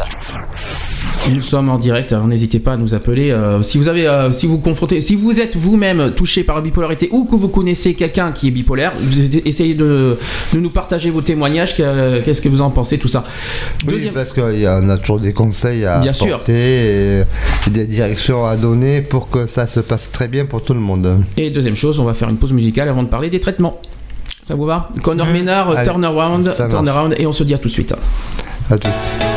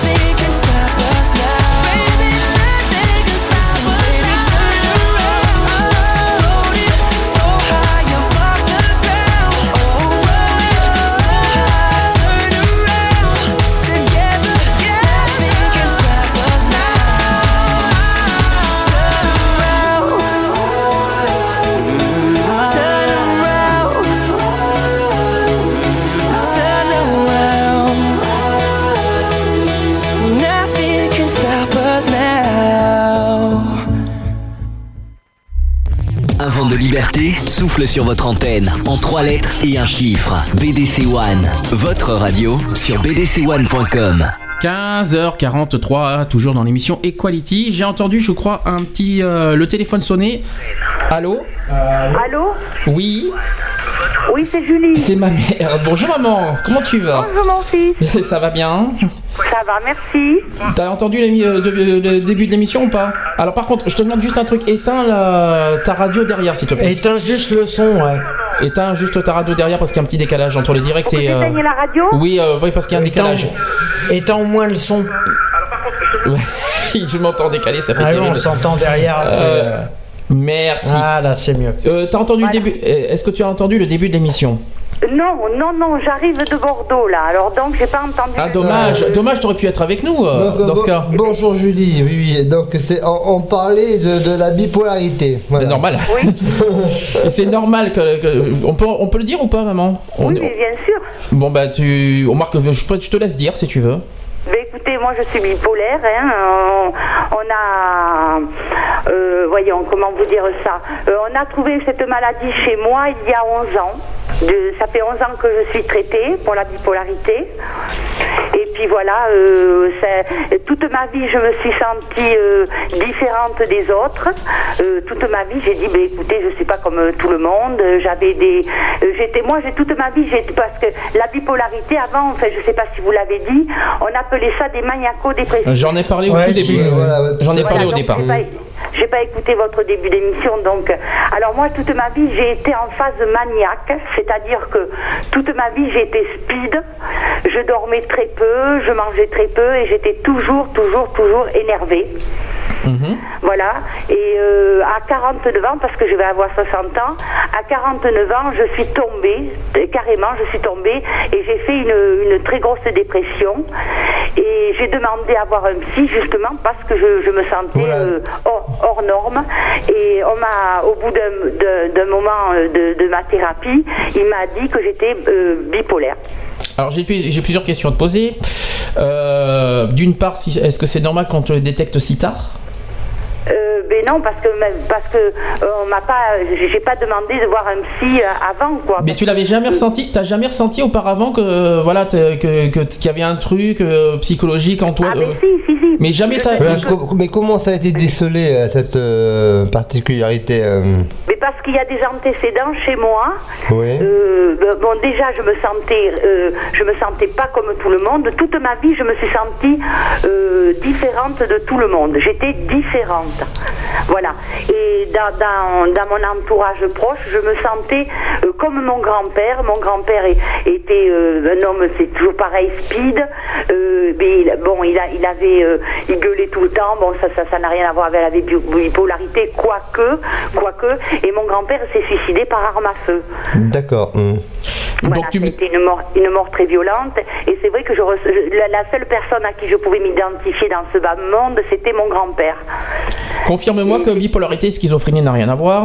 Ah non, non, non. Voilà, non, la non, schizophrénie c'est euh, Après, bon, au- au, Absolument pas. voilà, au niveau des traitements, il y a de la psychoéducation que proposent différentes euh, euh, euh, psychiatres et tout. Là, euh, moi, là, j'ai des exemples par le docteur Gay, par exemple. Oui, mais alors, justement, j'ai plein de choses sur les qui traitements, a- mais, euh, qui si a, tu- qui a- qui a trois types. euh, alors- tout me casser au niveau des traitements. Non, non, non, non, j'allais juste euh, euh, un- le- le- le- le- l'amorcer avant que tu, tu, tu en prennes de façon à ca- calmer euh, les patients atteints de, de la bipolarité. Qu'est-ce que je voulais dire Euh, Est-ce que c'est facilement détectable la bipolarité? Mais non, parce que justement, l'autre jour, j'en parlais avec mon psy, parce que je lui ai demandé euh, s'il y avait. Parce que tout le monde dit il y a beaucoup de bipolaires euh, euh, dans, dans le monde. Il me dit non. Enfin, en parlant de la France, il n'y a que 2% de la population. Alors on parle de 6 bipolaires. pour... maintenant on parle de 6%. Parce que C'est- un chiffre qui vient de tomber, là. Moi, mon psy dit 2% de la population. Ah, c'est étonnant, parce que- Il me l'a dit à la dernière visite, il y a Ouais. 2% de la population qui serait bipolaire. Et qui ne, est-ce que, et qui ne le savent forcément pas. Et pas, ils ne savent forcément pas. Voilà. Et euh, donc 2% de la population. Et voilà. Qu'est-ce que tu conseilles euh, bah, que- euh, Comment on peut dire ça Euh, Dès qu'ils sentent quelque chose, est-ce que de toute façon, c'est pas une honte de voir un psychiatre On est d'accord. C'est Ah pas non, parce qu'on voit un psychiatre qu'on est. Moi j'en vois un depuis 11 ans. Parce que, Je bon, voilà. bon, j'ai un traitement, bien entendu. J'ai un traitement. Que je vais en parler 11 après. ans. Hmm. Et euh, bon, par contre, si vous le permettez, bon, moi je suis traitée, donc je suis équilibrée, quoique quelquefois, selon, ce selon ce que je vais prendre, mais il ne faut pas non plus confondre la bipolarité et le caractère. hein. Mhm. Parce que bon, mais j'ai un caractère de cochon, ce n'est pas ma bipolarité. C'est comme par exemple, j'ai dit tout à l'heure, je sais pas si tu es d'accord avec moi, qu'on ne confond pas les, euh, la nervosité et la bipolarité. Ah non, non, non. C'est deux choses différentes. pas. Absolument pas. Par contre, je vais vous parler, euh, bon, Sandy, je vais te parler de Freddy, qui Mhm. actuellement a de très gros problèmes, Mhm. qui est bipolaire, c'est c'est mon autre fils, et qui refuse totalement le- les traitements. Il sait qu'il est bipolaire et qui est en train de se perdre, quoi. Il est en train de... euh, moi, je- j'en ai parlé à mon psy qui le connaît. Il m'a dit, si Freddy ne se soigne pas, il est perdu. Quels effets Alors, s'il prend pas les médicaments, qu'est-ce que, qu'est-ce que ça, qu'est-ce qui, quels sont les risques? Ah ben les risques, c'est que il est, moi, moi le psy m'a dit qu'il était perdu quoi. Il, c'est un- il, est, il est bipolaire, il, il fait, il, bon, quand on est en phase de maniaque, il y a des dépenses d'argent, euh, euh, il y a, c'est, les excès au maximum quoi. C'est des excès au maximum, c'est euh, les, les dépenses d'argent, c'est les excès, des excès, des excès. On, on ne se, on ne se contient plus quoi. C'est, c'est, c'est, horrible, c'est horrible. Et là, il m'a dit, moi, le psy m'a dit que si jamais il se faisait pas traiter, il était perdu. Alors que c'est un garçon qui est ingénieur. Et euh, bon, mais là, il, est- il s'est, il s'est reconverti dans le sport. Il est coach sportif, mais là, il est, il ne fait que, que, que des bêtises, quoi. Oui, parce un qu'il garçon il- très intelligent, mais il ne fait que des bêtises. Il est là, il est au pied du mur, il est, il est perdu, quoi. Alors, je vais te, je vais te parler, euh, je vais bientôt parler des traitements des, des- des stabilisateurs d'humeur, là, dans pas, dans pas longtemps. Est-ce que ça se guérit? Ah non, C'est à, Ah, c'est à vie, on est d'accord. c'est, ta vie, oui, oui, oui, D'accord. absolument. C'est euh, les stabilisateurs d'humeur que, que, tu, que tu en prends, je suppose, c'est ta vie. Oui. D'accord. Euh, dès qu'on détecte, voilà, c'est. euh, mais est-ce que ça marche Est-ce que ça traite bien? Est-ce que ça veut dire que, que si tu prends des stabilisateurs d'humeur, est-ce que pour autant euh, ton côté maniaque ou ton côté des, euh, ton côté euh, dépré- mani- maniaque, c'est la dépression. Non, maniaque ou dépression, t'as raison. Oula, je. Oui, parce que là- mais maniaco-dépressif. une- mais est-ce que, est-ce que pour autant, est-ce que pour autant ça, euh, voilà, est-ce que, est-ce que ça canalise énormément? Ta bipolarité, euh, ces stabilisateurs d'humeur Est-ce que ça marche forcément? Mais ça marche forcément. euh, ça peut, ça peut éventuellement. Tu, tu peux replonger. C'est ça. Tu peux, tu peux replonger. Alors là, on va te, on va te réguler les, les, les, les stabilisateurs d'humeur. On va te donner euh, plus de doses. euh, ça, ça peut arriver que pour une raison ou pour une autre, tu sois déstabilisé. Et là, dans ce cas-là, on va te donner une dose plus importante. Mais ça, ça peut arriver que tu sois déstabilisé. D'accord. Mais Oui, enfin, c'est c'est- pas de, pas d'effet pas secondaire, énorme, sur, quoi. pas d'effet secondaire sur les traitements. Il n'y a, aucun risque. Ah non, non, non, non, non, non, non, non, non, il n'y a pas d'effet secondaire sur le traitement. hein. Et euh, les gens, les, les gens qui savent que tu es bipolaire euh, ou alors euh, qui voient euh, que- comment ils te voient diffé- Ah, mais différemment? on, te, on te voit. Et disons que euh, au départ, au dé- départ, les gens ne savent pas ce que c'est que la bipolarité. On te prend pour un fou, quoi. Bah justement, c'est ce qu'il y a un siècle, soi-disant, qu'on disait de cette maladie, c'est des fous. Et Voilà. après, Voilà. après, on Même- parle de termes. Encore, les, les gens sont bêtes. Hum. Les gens sont bêtes et prennent les. euh, quand on te dit, mais c'est quoi la bipolarité Euh, C'est des fous. Hum. Non, on est loin d'être des fous parce que il faut savoir quand même que dans le monde, il y a eu deux chefs d'État qui ont qui étaient bipolaires, c'est Kennedy et Nixon. Il faut savoir que que Victor, Victor Hugo, tu l'as dit, oui. bipolaire. Mhm. Il faut savoir que Van Gogh était bipolaire. Il faut savoir que il y a le chanteur euh, de police euh, Sting qui est bipolaire. Bon, il y a des, il y a des gens, au contraire, ce sont des gens, euh, des, des- des gens intelligents qui sont bipolaires. Mais Il n'y a pas que des gens intelligents, mais la plupart des artistes sont bipolaires. D'accord. Oui, donc ils disent qu'à partir de 30 séances, on peut arriver à, hum, à maîtriser euh, et à soigner euh, cette maladie euh, Non, non, étape, quelquefois, par étape. Quelquefois, ça demande très, très, très, très longtemps avant de diagnostiquer une bipolarité. Euh, euh, le, psycho- le psychiatre t'a dit combien de temps à peu près? Mais ça peut demander quelquefois une dizaine d'années. Oh, Ça dizaine d'années, c'est beaucoup, Ça, hein. ça- ça dépend. Et entre-temps, euh, euh, ce qui le problème, c'est que ça te demande 10 ans et puis euh, le psychiatre peut te traiter, euh, bah, ne cible pas forcément ce que tu as exactement. C'est ce que j'ai dit tout à l'heure. Euh, comment te dire? Au départ, euh, si, si, euh, on dit que c'est la bipolarité, si le, euh, il, te, il te donne des traitements qui ne sont pas forcément ce qu'il faut. Euh, Si on est Ils sont bipolaire. pas adaptés, Mais mais, là, c'est- ça. c'est pas, c'est pas, moi, moi, moi je, te- je tiens ça de mon psy. Euh, c'est- c'est vrai qu'au départ, on va peut-être pas te donner les, les bons médicaments, mais enfin, euh, c'est certain qu'on ne- on ne détecte pas tout le temps une bipolarité. Il faut faire et, et il faut, il faut du temps, quoi. Il faut faire attention parce que soi-disant, c'est ce qui est, c'est ce qui a été dit, c'est que certains antidépresseurs attisent encore plus hein, le- Ah la oui. bipolarité. Oui, oui, eh ben oui, eh ben oui. C'est, c'est- ça peut être à la fois, voilà, c'est un risque quoi. Donc, mais, mais bon. Ouais. Bah écoute, est-ce que tu as, autre chose à, à rajouter? Non, non, non, non, non. C'est déjà non, bien, non, hein, c'est non. déjà pas mal, maman. T'as, t'as- t'as fait fort aujourd'hui. Ah ouais. Ah ouais. Bon, bah en tout cas, si, t'as- si tu veux rajouter des choses, tu nous rappelles. Tu n'hésites pas. Tu n'hésites pas. Et, bien sûr, quand tu nous appelles, n'oublie pas d'éteindre la radio derrière. D'accord, ben enfin, bon, je, je, je répète quand même que les bipolaires ne sont pas des fous. Mhm. Et puis voilà, quoi. Et moi, je suis traitée, et puis, euh, Et puis voilà, voilà, je me, je me sens très très bien depuis que je suis traitée. Ça c'est la- ça c'est par contre que euh, voilà, il faut rassurer les gens qu'en disant que euh, c'est peut-être c'est peut-être euh, ça voilà, ça peut inquiéter, ça peut les gens mais ça peut mais avec en étant traité, voilà, nous, euh, comment te dire euh, tu te, te sens bien en étant traité, ça, ça va mieux là, il n'y a pas de souci. Ah oui, oui, oui, oui, parce oui, que je, me, sens- je me sens donc très elle très fait bien. des oui, fameuses oui. séances comme on va parler tout à l'heure. hein. Mais il faut être traité, hein, on est bien d'accord, il faut pas faut Ah pas oui, lâcher oui, quoi que ce soit. D'accord. Tout à fait, il faut être traité, ça, il n'y a pas de problème. La bipolarité doit être traitée. Bien. Mais écoute, justement, ça c'est bien parce que tu nous fais la transition parce que je parlais Voilà. des traitements. Euh, bah écoute, je te dis merci maman. De rien. Je- Mais je te fais, je te fais des gros gros bisous. Bisous, mon Euh, fils. bisous Bisous. Julie. À bientôt. Bisous, Alex, et bisous, Bisous. René. Merci à Au toi. revoir. À bientôt. Je suis, je suis content, je suis ravi que ma mère ait euh, témoigné. Je pensais pas qu'elle Oui, allait le faire, mais euh, oui, oui. je suis, euh, je suis ravi qu'elle ait fait. Ça me touche. Mais bon, c'est bien, ça, ça fait partie de la thérapie familiale. Oui, oui, oui, tout à fait. Oui, je, je confirme. Euh, mais on va parler des traitements. Voilà. Alors justement, euh, Moi j'ai trois exemples. Donc, Alors, voilà. en parlant des médicaments, euh, on parle de valproate de sodium, qui est un stabilisateur d'humeur répandu. Les médicaments appelés euh, stabilisateurs de l'humeur sont utilisés principalement pour réguler l'humeur et prévenir les rechutes. Alors, on parle aussi des thymorégulateurs de l'humeur qui ayant démontré leur efficacité sur notamment les sels de lithium. On parle des anticonvulsivants, euh, c'est les antiépileptiques, tels que le valproate, médicament euh, d'Epacote.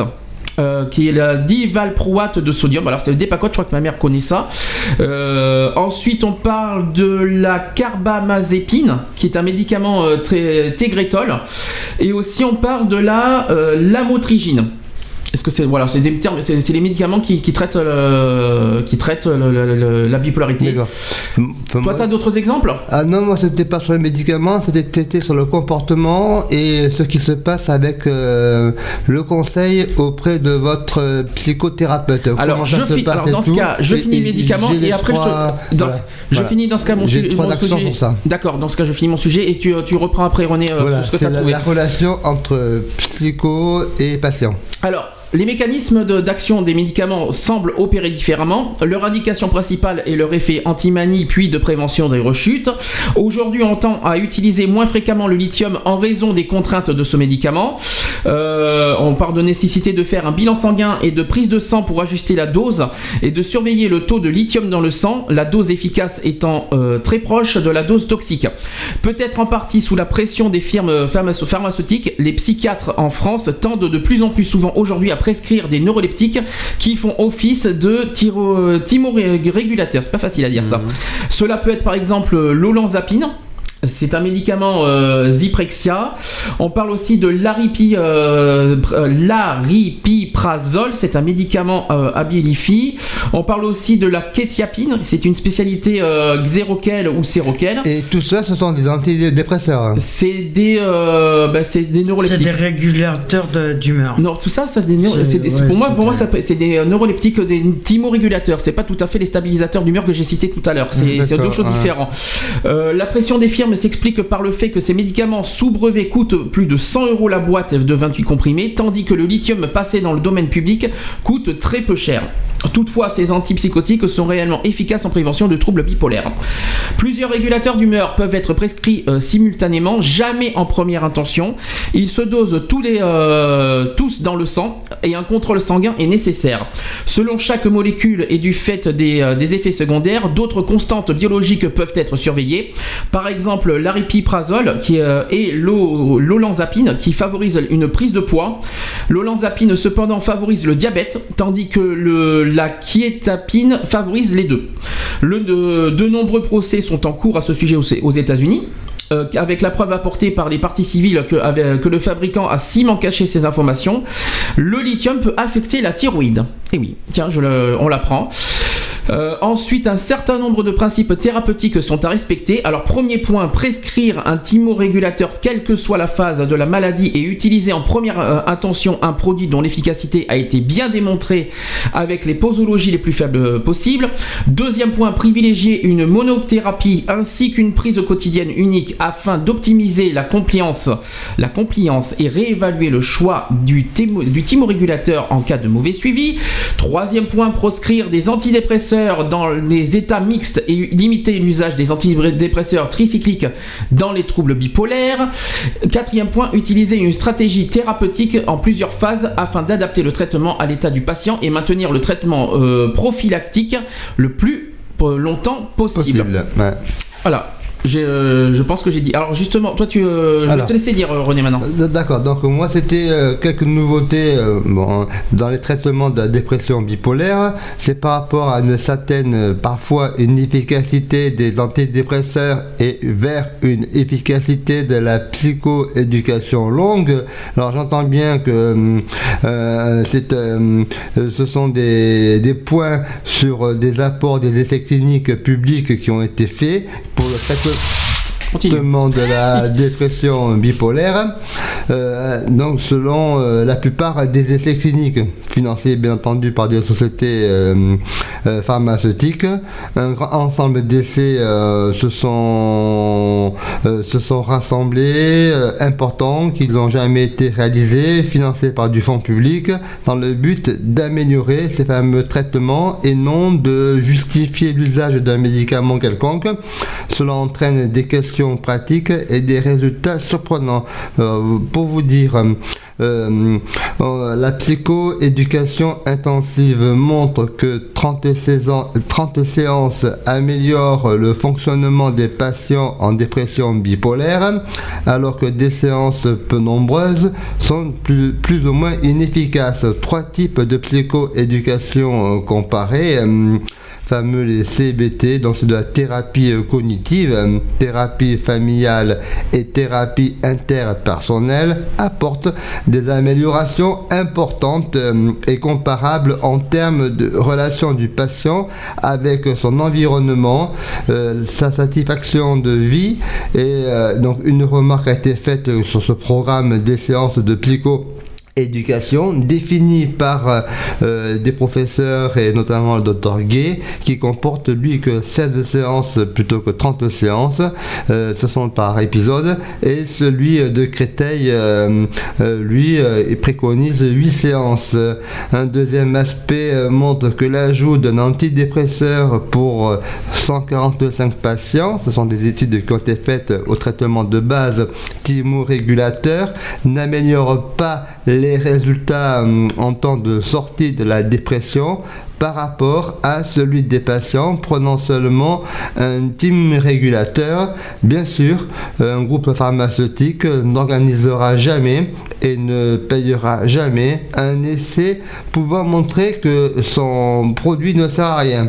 Il est à noter que le traitement en première intention dans les consensus euh, euh, les plus euh, récents pour la dépression bipolaire et la lamotrigine, l'amictale, qui euh, n'a pas d'AMM en France et en Europe probablement pas, euh, pas de trouble bipolaire. Voilà, donc ces deux résultats importants avaient déjà fait l'objet de publications dans des revues de diffusion plus restreintes et euh, voilà pour vous montrer les différentes évolutions et le traitement des dépressions antipolaires. Alors, je- en parlant de la, la psychoéducation, parce qu'à ne pas confondre avec le psychosocial que je vais en parler après. Voilà, tout à fait. Euh, donc d'abord, je répète que la psychoéducation est un outil thérapeutique complémentaire de la prise en charge médicamenteuse des patients souffrant Voilà. de troubles bipolaires. Ouais. Euh, il existe à Paris des séances de psychoéducation qui, euh, qui sont proposées à l'hôpital Sainte-Anne, pour ceux qui savent euh, où c'est. L'hôpital aussi Albert Cheve- Chenevier de Créteil qui en propose aussi. Il y a l'association Argos 2001 qui organise des conférences assurées par des médecins ou des psychologues. Elles se déroulent en général le quatrième jeudi du mois à 20h au FIAP 30 rue Cabanis 75 014 Paris. Donc ça c'est sur la psychoéducation. Concernant le psychosocial vite fait, euh, qui n'a rien à voir, euh, il peut être proposé de nouvelles approches de traitement psychothérapique, des mesures psychoéducatives qu'on en a parlé, mais les thérapies euh, psychanalytiques, euh, psychanalytiques n'ont pas, apporté la preuve méthodologique de leur, de leur efficacité dans le trouble bipolaire, ni dans la dépression comme dans l'ensemble du domaine de leur conception. La régulation du sujet pensant par la conscience de celui-ci ne pouvant se conserver qu'à la, la condition que le même sujet ne soit pas supprimé par cette opération di- discursive de pronomination. Voilà, donc ne pas confondre le psychosocial et le psycho-éducatif. Voilà. On va faire une pause Voilà. Allez, Ça on fait une petite pause euh, musicale euh, avant qu'on finisse le sujet. hein. Il, y a, euh, on a encore, il y a encore deux, deux petits, euh, deux petits paragraphes. Euh, je vais mettre euh, Carly Rae Jepsen, Tonight I'm Getting Over You. C'est un nouveau, son nouveau titre. On se dit à tout de suite. Voilà, I'm over you. I wanna smash your fears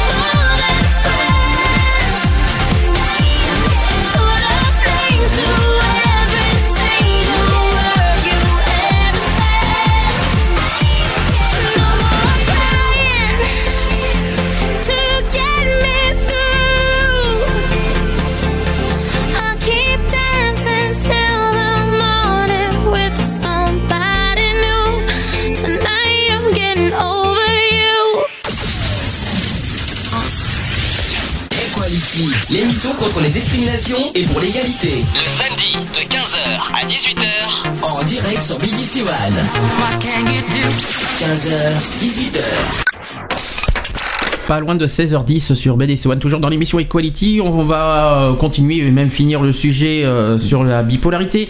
Est-ce que vous avez deux petites choses à dire avant que je continue? Non. Alors, euh, je vais Euh, non, on a toujours dans, dans les séances. Alors- Après les séances de, de psychothérapie et, et psychoéducation, tu vas tourner vers les séances de psycho. Mais non, psycho quoi thérapie Non, psychothérapie. C'est de la thérapie. euh, Pas psychologie, euh, psychologue pour moi, euh, Ah, sans, plus, sans plus. C'est- Pour moi, un psychologue, psychiatre. Je répète qu'un psychologue, c'est pas un médecin, donc Oui, euh, à. Mhm. faut pas oublier ce problème. Donc le psychologue peut pas vous euh, tra- vous, presque, vous prescrire des médicaments, faut pas Ah non, oublier ce problème-là. c'est sûr. Mais le psychiatre, oui. Après, ça peut vous aider, ça peut vous aider effectivement, mais ça ne, ne vous attendez pas un psychologue qui vous donne des traitements. Ça, c'est ça, c'est hors de question. Oui, donc c'est ce que je disais. hein. Euh, Moi, j'ai évoqué la psychoéducation et toi, tu vas évoquer la psycho-traitement. La psychothérapie, j'ai parlé aussi. Voilà. Après, euh, euh, voilà, là, j'en ai, on a parlé des traitements. Ouais. Là, je vais continuer sur certains chiffres que j'ai pas mal, j'en ai pas mal sur moi. Euh, donc déjà que le trouble bipolaire touche autant les hommes que les femmes, quelle que soit leur origine socio-culturelle ou leur niveau socio-économique. Cependant, il y aurait plus d'épisodes dépressifs chez la femme et plus de manies unipolaires chez l'homme. Unipolaire, je répète, c'est la dépression. hein. Euh, L'association avec un trouble euh, psychologique, euh, comor- euh, la comorbidité psychiatrique est importante. Elle concerne 60% des patients bipolaires traités, dont un tiers de sujets de type 1. D'accord? Rappelez-vous que j'ai parlé des types tout à l'heure. hein. Les troubles anxieux occupent une place privilégiée. Plus de 50% des patients présentent au moins un trouble anxieux associé. Le trouble anxieux généralisé, alors ça c'est le TAG, qui vient au second rang. Euh, en son, en se- deuxième position. L'association entre troubles bipolaires et TAG est évaluée de 6 à 32% selon les études euh, Gorwood en 2004. Le trouble obsessionnel compulsif, le, les fameux TOC, se situe en troisième position. Euh, et pour certains, il ne concernait que 10% des patients bipolaires. Euh, par exemple, Akiskal, Placidi euh, et Marimiani en 1998. Alors, la fréquence des phobies sociales est le plus difficile à apprécier. Les prévalences avancées par les études vont de 9 à 16%. La fréquence des conduites addictives chez les sujets souffrant de troubles bipolaires est 6,6 fois supérieure à celle d'un sujet dans la population générale. C'est de loin l'abus d'alcool qui arrive en tête avec une prévalence de 42%. Les femmes étant particulièrement concernées, celle de la consommation de cannabis qui s'élève à 16%. Oui, René. Oui, le- voilà, moi je voulais montrer que euh, par rapport aux patients atteints d'un trouble bipolaire de type 1, par exemple, euh, 32% de sa vie en phase dépressive, contre 9% en phase maniaque et 6% en état mixte. Euh, La prescription d'antidépresseurs en monothérapie euh, aggrave euh, le pronostic du trouble bipolaire en induisant des virages maniaques, des épisodes mixtes, ces cycles rapides et en favorisant la résistance du traitement euh, euh, contre ces faits. Ils sont généralement euh, justifiés qu'en cas de dépression d'intensité sévère et en association avec un ou plusieurs thymorégulateurs qui doivent occuper le premier plan dans les trois phases thérapeutiques traitement aigu, continuation et de traitement de maintenance. Voilà, des ressources pharmaceutiques sont popularisées pour, euh, euh, doit-on, enfin, on insiste sur l'approche psychosociale. Voilà. Voilà pour, euh, pour cette euh, euh, présentation de cette trouble bipolaire. Alors je continue au niveau des, des pourcentages. Alors sur les troubles de la personnalité qui sont associés à environ 30% des sujets bipolaires, c'est une étude de 2006. Et selon aussi une étude de 2004, les troubles de la personnalité le plus souvent associés aux troubles bipolaires, donc c'est la personnalité borderline qui concerne 41% des, des bipolaires, personnalité narcissique 20,5%, personnalité dépendante avec 12,8% et les personnalités histrioniques avec 10,3%. Est-ce que ça, ça vous parle Borderline, tiens. C'est pas mal. hein. Qu'est-ce que c'est borderline? Ah, C'est le bordel. Hein. Mais non, borderline. C'est une chanson. Oui, ça c'est une chanson de Madonna, mais à part ça, Euh, mais à part, à part Madonna. Borderline, c'est quelqu'un qui, euh, qui est pas euh, qui est pas sur soi-même, un truc comme ça, non? Ligne, c'est la ligne. Oui, mais euh, est-ce que tu Si peux tu me veux, je chercher peux le rechercher, Merci oui, de me le chercher. euh, borderline, B O R D E. Oui, donc en fait, on a trouvé le mot tout à l'heure, la puerba- puerbérale. Alors puerpéral plutôt. Puerpérale. Puerpérale, c'est par donc rapport c'est la condition des bonnes femmes. Des, par rapport à l'accouchement. C'est les femmes qui ont suivi un accouchement et suite à ça, ils ressentent des troubles. Bah, c'est les troubles qui viennent du fait euh, de l'accouchement. Euh, en attendant qu'on trouve le borderline, je vais continuer le sujet. Donc sur la comorbidité, le diagnostic et le traitement précoce du trouble bipolaire permettent d'éviter les troubles qui lui sont souvent associés. Il est alors question de troubles comorbides ou de comorbidité. Comorbidité, c'est pas facile. Elle est importante et doit être prise en compte au même titre que le, coup- que le trouble bipolaire. Elle concerne essentiellement, donc euh, en premier lieu, les syndromes d'abus d'alcool, également fréquents retrouvés surtout dans les phases dépressives. Une étude récente estime ce risque à 30% pour les femmes et 50% euh, pour les hommes souffrant de troubles bipolaires. Comme le syndrome d'abus de dépendance à l'alcool est beaucoup plus fréquent chez les hommes que chez les femmes, le fait d'être bipolaire multiplie par 7,5 le risque pour une femme d'avoir un diagnostic d'abus de dépendance à l'alcool pour seulement un facteur multipli- euh, multiplicatif de 2,75 pour les hommes. Il est utile de rappeler que devant tout alcoolisme, euh, il faut chercher un trouble bipolaire et ce surtout chez les femmes. Deuxième point, les troubles anxieux. Tu vois, on en, arrive finalement. Qui est en particulier le trouble panique qui concerne 20% dans l'étude euh, ECA. La prévalence sur la vie euh, entière des troubles anxieux est d'environ d'un patient bipolaire sur deux. Ils sont en particulier associés à un jeune âge de début, une plus forte tendance à faire des tentatives de suicide. Je finis sur la comorbidité. Donc des fréquents, euh, de fréquents autres troubles surviennent en même temps que le trouble bipolaire. Alors on parle de l'agoraphobie. L'agoraphobie c'est quoi? La peur du? La de, de l'araignée. Non, agoraphobie. Agoraphobie. C'est la peur C'est euh, peur de- des araignées. La- non, l'agoraphobie, il me semble, agoraphobie, il me semble que c'est la peur de la foule. Voilà, voilà. L'agoraphobie L'agoraphobie. Ah non, je confonds avec. Vous euh, confondez avec ah, l'arachnophobie. l'arachnophobie. Agoraphobie, c'est la peur de la foule, c'est ce que j'ai malheureusement. La- L'arachnophobie, non, c'est pour les animaux, c'est pour Non, les araignées. Non, l'agoraphobie, c'est la peur de la foule. Oui, non, mais les arachnophes. euh, euh, ensuite, la claustrophobie, facile, peur du noir. peur peur, du- euh, euh, peur de. ouais. Voilà. Moi, je, je, je, Je vous donne finis, une- oui. je finis. Symptômes maniaques en même temps que des symptômes dépressifs état mixte, angoisse et anxiété, consommation excessive d'alcool et de cannabis. Une, ad- une inadaptation des traitements est également constatée par l'emploi inadapté des neuroleptiques et surtout des antidépresseurs, absence de thymorégulateurs ou prescription de médicaments incompatibles, le refus du traitement ou son observance irrégulière est aussi une dérive très fréquente encouragée par la nostalgie des phases de hypomanie ou de manie.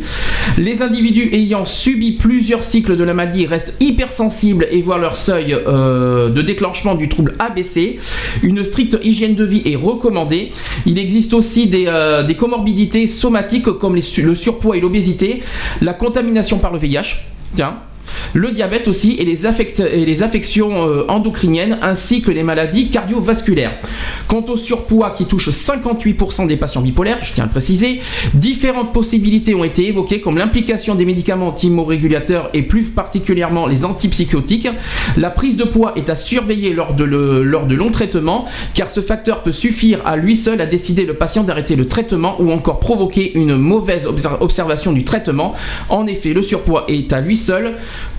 euh, est à lui tout seul une source de problèmes. En plus des problèmes liés à la dégradation d'une image de soi, il peut, l'image de soi, je crois que c'est ça le, le borderline. hein. Euh, il peut Non. entraîner des risques, Non. notamment tels que, ça. tels que diabète non euh, insulino euh, requérant, affection euh, cardiovasculaire, rhumastimale et hypertriglycéridémie. La, la fameuse triglycéride, et on peut avoir une, tri- une hypertriglycéridémie. Eh, c'est pas fait dire ça. Hypertri- Trois,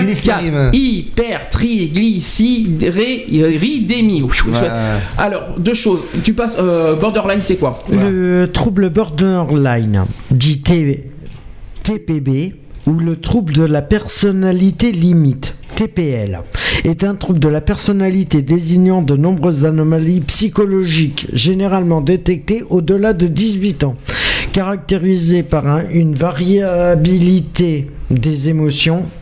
La caractéristique la plus importante de ce trouble est l'instabilité importante dans les relations interpersonnelles, dans l'image de l'identité de soi, Ah, dans tu les vois, émotions voyez, et l'impulsivité.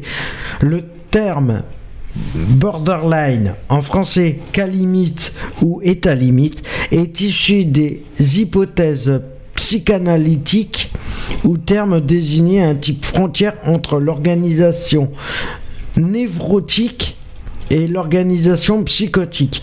D'après cette théorie, il reposerait sur l'angoisse et la perte d'objets et se traduirait par une insécurité interne constante et des attitudes de mise à l'épreuve de l'entourage incessante. T'as pas besoin Une de, de, pas- ces pas- modalités défensives. plus- Le borderline, c'est pas l'histoire de l'estime de soi. Il me, il me Voilà, semble, si, il me- c'est il me semble que c'est ça. l'identité de soi, Voilà, c'est- plus Il me semble, il me semble voilà. que c'est ça le borderline. C'est euh, les troubles de l'estime de soi, il me semble. C'est retour, euh, relation interpersonnelle. En, en- en plus court, je crois que Voilà. c'est ça. René, tu voulais dire quelque chose aussi? Oui, tout à fait. Donc moi, c'était pas pour venir sur les personnes euh, troubles, euh, de troubles euh, de bipolaire atteintes. Il y a une étude clinique qui a été faite euh, sur un échantillonnage de 366 personnes pour avoir euh, l'efficacité d'un traitement. Euh, ils ont comparé deux traitements, deux symptômes. Deux symptômes. Alors, il s'agit que les services de la santé incluent dans, ces troubles que, avec l'abus de, de substances. Bon, c'était pour comparer, donc, si tu veux, ces deux types d'antidépresseurs. Alors, le résultat est que euh, euh, au niveau des, symptômes psychotiques et euh, plus généralisables aux situations de la vie réelle, les antipré- antidépresseurs utilisés dans cette recherche étaient le Wellbutrin, le Bupropion et le Paxil, le tes souhaits. Voilà, donc euh, 26 semaines de traitement. Oh punaise, 26 Euh, semaines, ça voilà. correspond à 4 fois 6, 6 mois, je pense. Voilà, Ouais. 24% des participants sur les 366 que j'ai donnés ayant reçu un antidépresseur et 27% de ceux ayant reçu un placebo sont demeurés en rémission au moins 8 semaines. L'antidépresseur n'était donc pas plus efficace que le placebo. De plus, environ 10% dans chaque groupe avec antidépresseur et avec placebo ont vu apparaître des symptômes de manie, ce qui remet en question la croyance selon laquelle les antidépresseurs peuvent provoquer le déclenchement d'un épisode maniaque. Les résultats donc ont été similaires avec les deux antidépresseurs. Les résultats montrent qu'ajuster euh, le, dosage du stabilisateur de l'humeur peut être euh, une stratégie plus euh, valable que d'ajouter un antidépresseur dans le traitement des épisodes dépressifs du trouble bipolaire. Voilà, Moi, c'est donc ces résultats sont surprenants.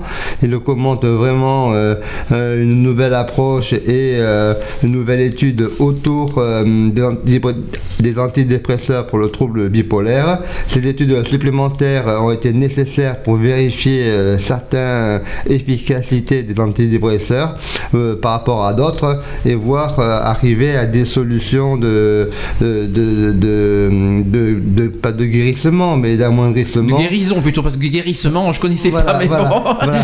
Donc il faut savoir que euh, c'est comme quand même ces recherches, euh, euh, c'est sur de long terme, qui sont nécessaires euh, et, et- et effi- et efficaces euh, dans l'avancement des, des traitements. Les prochaines étapes du projet sera aussi de, de démontrer, de vérifier euh, l'efficacité des fameux traitements de psychothérapie. Juste une dernière chose euh, avant que je passe au sujet suivant, que les maladies cardiovasculaires sont aussi euh, sont elles aussi plus fréquentes chez les bipolaires et cela peut être mis en relation avec le risque relativement plus grand chez ces patients de développer diabète et surpoids, de présenter un trouble également anxieux ou de mal respecter les règles d'hygiène de vie. Voilà, donc ça c'est notamment l'alcool. Donc ça c'est fait. Euh, J'ai juste euh, d'autres chiffres euh, beaucoup plus tristes à vous dire que le trouble bipolaire est la pathologie psychiatrique associée au plus fort risque de décès par suicide. Le risque suicidaire est 30 fois supérieur à celui de la population générale et 15 à 19% des patients atteints de cette maladie qui réussissent leur suicide. Alors, les chiffres concernant la cyclothymie ne sont pas connus. Euh, à cette mortalité par suicide vient s'ajouter la mortalité liée à de nombreux autres facteurs. Alors, on part de la comorbidité somatique, l'alcoolisme, le, mau- le mauvaise hygiène de vie, le diabète, l'affection euh, iatrogène aussi.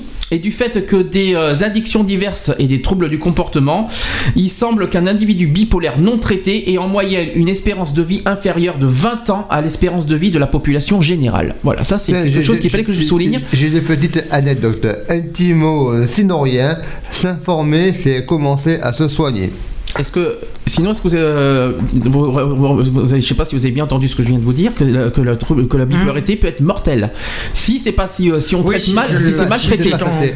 Voilà. Donc, si tu le fais pas, si tu prends pas le traitement adéquat, c'est logique. Eh ben, si t'es pas traité, eh ben, tu, tu peux euh, en arriver au suicide, tu peux en arriver à le diabète, et tout, tout ce que je viens de vous citer. Ben voilà. Donc, euh, et puis en plus, ça enlève 20 ans d'espérance de vie. hein. C'est En plus, hein. c'est ce que je viens de dire. Si c'est pas traité. hein. Hum. Euh, concernant euh, les, alors j'ai j'ai quelques ch- d'autres choses à vous dire. Donc que oui, Oui, René, voilà, décidément. donc, moi j'étais juste sur la, la Il est à donf aujourd'hui, René. Moi c'est sur la thymo-régulation. J'en ai parlé tout à l'heure. Voilà, donc c'est sur, sur les fameux type 2. T'en as parlé? J'en ai parlé, oui. Voilà, 7% de type 2 contre 1% de bibos type 1. Voilà, des dépressions terribles et aucun médecin ne devrait les laisser dans cet état. Voilà, donc il faut assurer que, euh, que ce soit euh, pris en charge le plus tôt possible. L'anafranil, un vrai AD. Contrairement au IRSS, je sais pas ce que ça veut dire, euh, fait sortir Du de tu sais pas ce que ça veut dire IRSS. Ah, IRSS, Institut, je sais pas. euh, voilà, c'est. Institut régional de qui, santé qui l'ont fait euh, sortir de dépression euh, en trois semaines. Nous avons encore un coup de fil. Allô Allô. Pour préserver l'environnement, la jaune souhaite distribuer ses annuaires uniquement aux personnes qui souhaitent Enchanté. les recevoir. Bonjour. Vous souhaitez continuer à recevoir les annuaires imprimés Oui. Tapez 1. D'accord. Souhaitez- Donc euh, c'est une erreur. Tapez deux. Tapez 2. Tapez Donc deux, tapez 2 pour avoir puis- les annuaires imprimés. Voilà. Enchanté. Donc, euh, Euh. Bonjour l'erreur de, de, de- de téléphone, c'est pas grave. Le- non, juste- non, mais c'est volontaire. Bon, juste, Donc, euh, juste pour finir, euh, après René, tu, tu pourras faire ton truc parce qu'il faut que je finisse mon Oui, oui, sujet. oui, oui, mais je t'en prie. Euh, que euh, au niveau des populations spécifiques, donc que- qu'on peut détecter euh, le, la bipolarité dès l'enfance, déjà, euh, je tiens pour les me préciser, et que le carbonate de lithium est le seul traitement approuvé contre le trouble bipolaire chez l'enfant, d'accord? D'accord. Lorsque l'âge adulte est atteint, le trouble bipolaire se caractérise par des épisodes cachés de dépression et de manie sans, euh, symptomatologie précise. Chez les, enfants, chez les enfants et adolescents, des changements rapides d'humeur ou des symptômes chroniques sont tout à fait normaux. D'un autre côté, le trouble bipolaire pédiatrique euh, se développe habituellement à la place de la manie euphorique par des excès de colère, d'irritabilité et de psychose, ce qui est moins commun chez les adultes. Ensuite, le diagnostic du trouble bipolaire chez l'enfant est controversé. Cependant, le fait que les symptômes typiques aient des conséquences négatives chez les mineurs, mais en ce qui en souffre, n'est pas actuellement en débat. Le débat principal se centre sur les différents symptômes du trouble bipolaire diagnostiqué chez l'enfant et du trouble bipolaire diagnostiqué chez l'adulte, ainsi que sur la question concernant le critère diagnostique et si celui de, l'adulte peut être appliqué chez l'enfant. D'accord Jusque-là, vous suivez. Euh, ensuite, durant la vieillesse, je finis. Il existe peu d'informations concernant le trouble bipolaire durant la vieillesse. Il semblerait devenir moins répandu avec l'âge, mais il existe néanmoins un pourcentage. Il n'existe aucune différence de trouble bipolaire survenant à un jeune âge et à un âge avancé.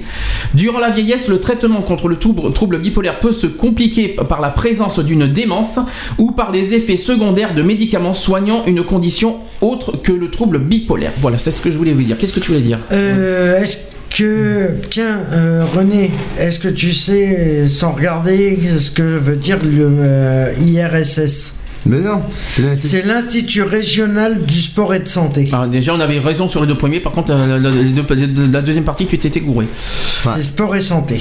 Voilà. Très bien. Et il y a euh, des trucs qui. Donc ça fait partie des séances de façon à On peut aller, accompagner les psycho-éducation et psycho-social. Il y a des formations de prépa, de prépa mé- paramédicale, paramédecine, prépa médecine, prépa sociale, prépa sciences et formation sport. Voilà. pour ceux qui ça, veulent. euh, Ça, ça, c'est des coups. c'est oui, c'est un, et institut de formation. Voilà, c'est des instituts. Oui, c'est un institut de formation euh, dans le paramédical. euh, voilà. Après, vous avez trois lieux où vous pouvez euh, les passer. Vous avez Nantes, Rennes ou Cholet. Ah, dommage, pas Bordeaux. Voilà. Dommage. j'y étais pas. Bon, bon. j'aurais cru, j'aurais pu, on aurait pu vous croire à pouvez- Felgrande Bordeaux, mais on peut se. Où vous pouvez passer le concours euh, Bah, c'est pour aussi dire en que la ligne. psychoéducation, elle est bonne pour tout le monde, même pour les soignants. Cela dit, Hmm. dans la pratique, il faut trouver des équivalents ou euh, les clones euh, pour faire euh, une bonne euh, prise euh, en 30 séances avec euh, les, les mêmes moyens que l'Institut psychiatrique. Voilà, donc. Euh, Qu'est-ce que je voulais dire Que, euh, Une petite euh, prévention, surveillez votre santé, faites des bilans Mhm. sanguins, euh, voyez, voyez des psychologues si vous voyez qu'il y a un, un petit, si vous sentez qu'il y a un petit, euh, une peu, un Si petit- vous avez un doute, euh, Voilà. faites, faites ce qu'il minimum votre médecin pour, euh, généraliste voilà. d'abord. Après, si le médecin généraliste ne peut pas, ben, il va vous euh, sûrement vous euh, vous demander de voir avec un psychiatre. Je sais qu'il y en a qui, ont, qui, ont- qui aiment pas les psychiatres, qui, n'a- qui n'aiment pas les termes psychiatre, mais je vous rappelle que de voir un psychiatre, ce n'est pas, ça veut pas dire que vous êtes fou. Ça n'a Ah rien non. à voir. Ah Après, non, moi je suis suivi par un psychiatre et ça m'empêche pas de dire que je suis fou.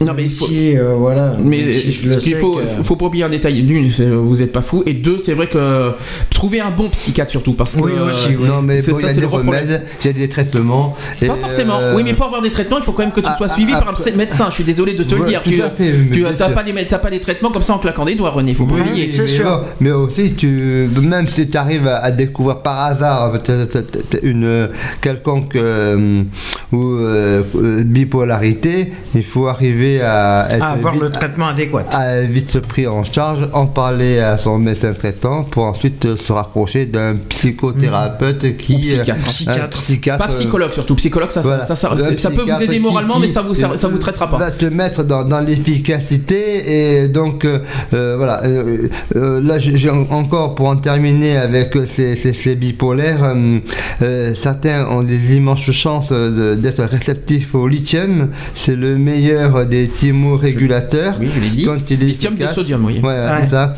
Et donc euh, voilà, c'est bien euh, dans cette direction-là que, que je l'évoque.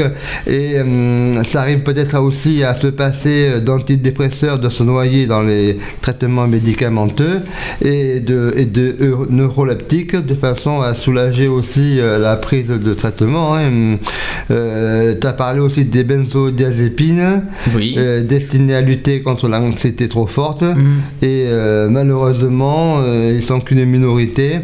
Et nombreux parmi euh, les bipolaires de type 2 sont ceux pour qui ça ne va pas marcher euh, euh, très bien. c'est les plus difficiles à Voilà. reconnaître, les types 2. C'est pour ça que, pour ça, que ça marche pas. euh, Donc ils préconisent qu'il faut y aller par tâtonnement, euh, euh, essai, erreur, pour trouver euh, un traitement adéquat pour les soulager. Voilà. Mhm. Bon, quoi qu'il en soit, euh, il faut les deux parce que euh, moralement aussi, il faut, faut voir un Mm. psychiatre. Non, euh, pas, pas forcément pour avoir des traitements, mais aussi pour vous aider à, À canaliser aussi Voilà. un petit Et peu donc, votre. mais, euh, Ce qu'on constate, qu'on- qu'on constate, Mm. c'est que la psychoéducation euh, joue son rôle et, euh, et permet d'appréhender et de mieux accompagner euh, vers un traitement euh, euh, le plus adéquat possible euh, Mm.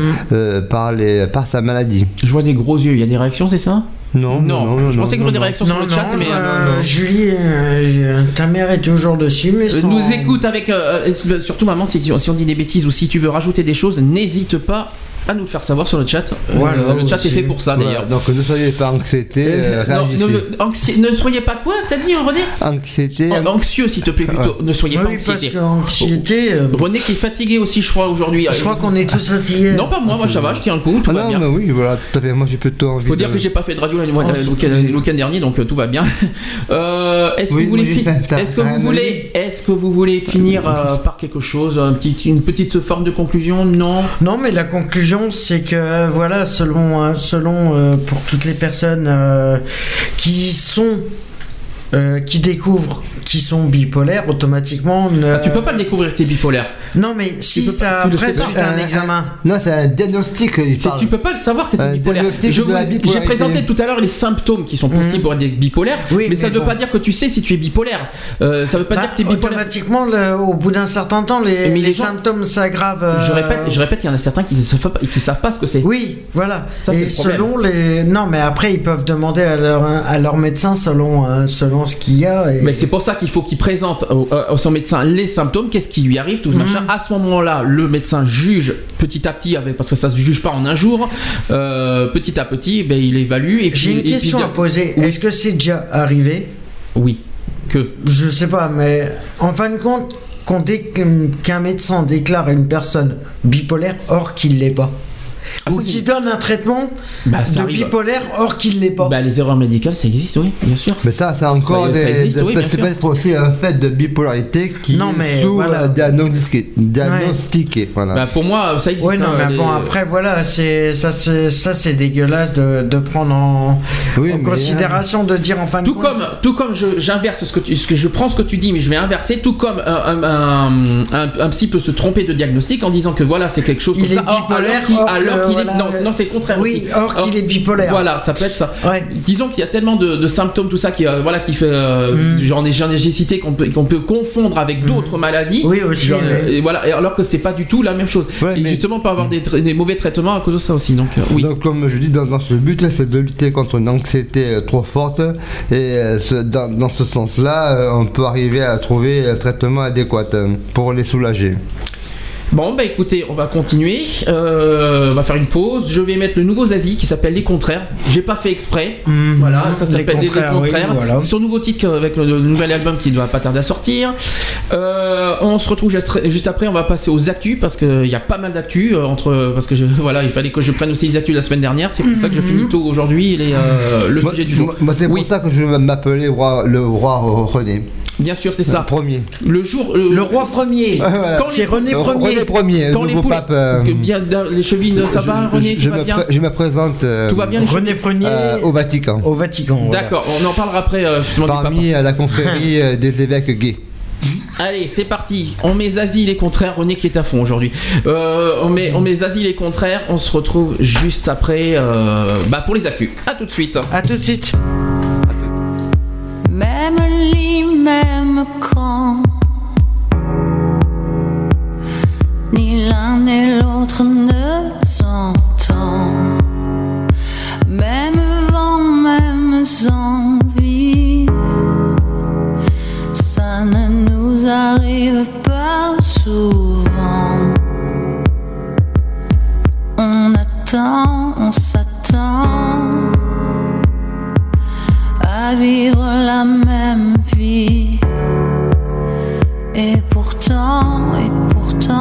seulement, ce qui nous sépare nous unit.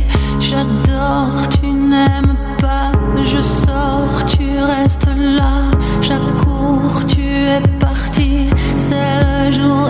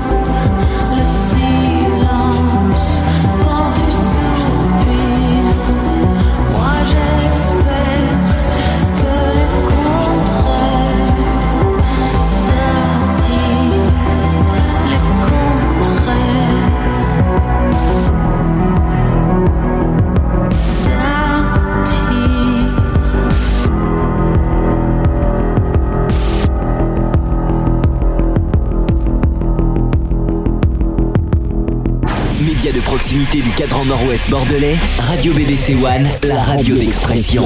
Voilà, il est 16h38. C'était donc euh, Zazie avec les contraires. Voilà. Bon, elle- je, je sais qu'elle a fait mieux, mais bon, je- voilà, c'est une grande artiste que, qu'il fallait que je, que je passe. Voilà, donc euh, sans contrariété, les contraires. Voilà, exactement. Allez, on passe aux actus politiques. Equality. Les actus. Politique. Politique. Voilà, ça c'est tout nouveau, tout beau. Nouveau jingle, comme vous pouvez remarquer. Actu politique, on va parler de Benoît Croivet-Bâton. Je crois, euh, ouais, Croivet- Louis Croivet. C'est Benoît Croivet, euh, c'est Benoît Croivet-Bâton, euh, Benoît XVI qui va démissionner, n'est-ce Ah pas C'est Benoît Roquet-Bateau Croivet-Bâton. Croivet-Bâton, Eh oui. ben oui. Après Louis Croivet-Bâton, t'as Benoît. Ah, je connais pas celui-là, moi. Donc euh, le pape Benoît XVI qui a annoncé, euh, ben, il y a pas il y a, euh, le 28 février. Moi, il m'a dit qu'il rendait sa cape et son épée. Et ben voilà, il va quitter, Le ses, 28 février. il va quitter ses fonctions euh, ben, prochainement, le 28 février, à Ouais. 20h. Le 28. Donc le pape qui, a- qui est âgé aujourd'hui de 85 ans dit n'avoir plus les forces de diriger l'Église.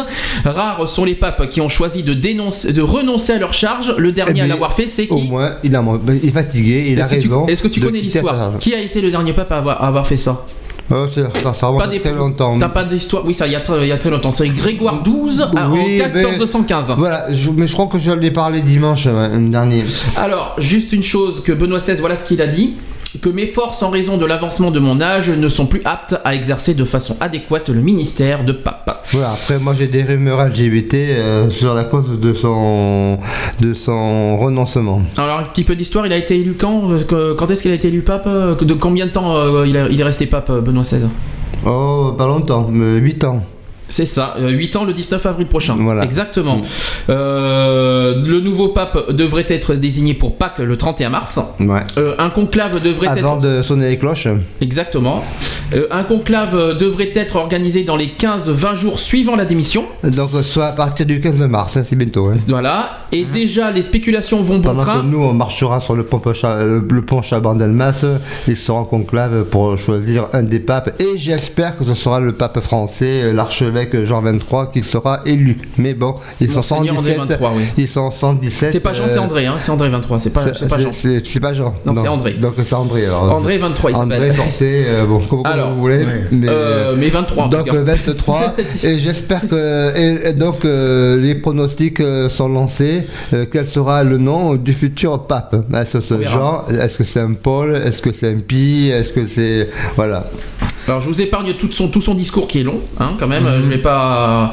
Alors procédure. que- ou un prochain Benoît Le non, mais le, le, le, le- comment s'appelle le.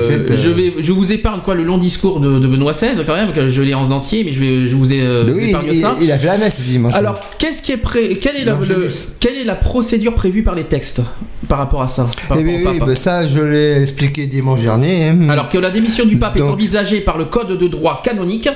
Alors que s'il arrive que le pontife romain renonce à sa charge, il est requis pour la validité que, la renonciation soit faite librement et qu'elle soit dûment manifestée, mais non pas qu'elle soit acceptée par qui que ce soit, est-il écrit. Voilà. Euh, ensuite, j'ai quelques réactions que l'ONU qui souligne, euh, souligne l'engagement de Benoît XVI pour la paix. Bien Voilà. continue, Donc euh, le euh, secrétaire général de l'ONU, euh, Ban Ki-moon, euh, a souligné l'engagement profond du pape Benoît XVI. Ben, On en parlera après de- de- de- du problème tout à l'heure. Que selon son porte-parole Martin, plutôt Nezierski, euh, apprécie l'engagement profond du pape Benoît XVI en faveur du dialogue entre religions et sa volonté de relever les défis mondiaux que constituent la réduction de la pauvreté, la lutte contre la faim et la promotion des droits de l'homme et de la paix. D'accord Ensuite, que les traditionalistes euh, lefévristes expriment leur gratitude, que les catholiques euh, de- traditionalistes de la fraternité euh, Saint-Pie X expriment leur gratitude pour la force et, la constance dont a fait preuve de Benoît XVI. Ensuite, que le grand rabbin de France, Gilles Bernheim, qualifie de décision digne et très courageuse la, démission du pape Benoît XVI. Concernant... ah oui, il y a Christine Boutin qui a quand même un- qui, a, qui a réagi, que elle dit pas de changement sur le mariage gay, quel que soit le futur pape. On en parlera après de ça, de, de tout ce qui se passe. Euh, Bernadette Chirac qui aimerait un pape d'Afrique noire.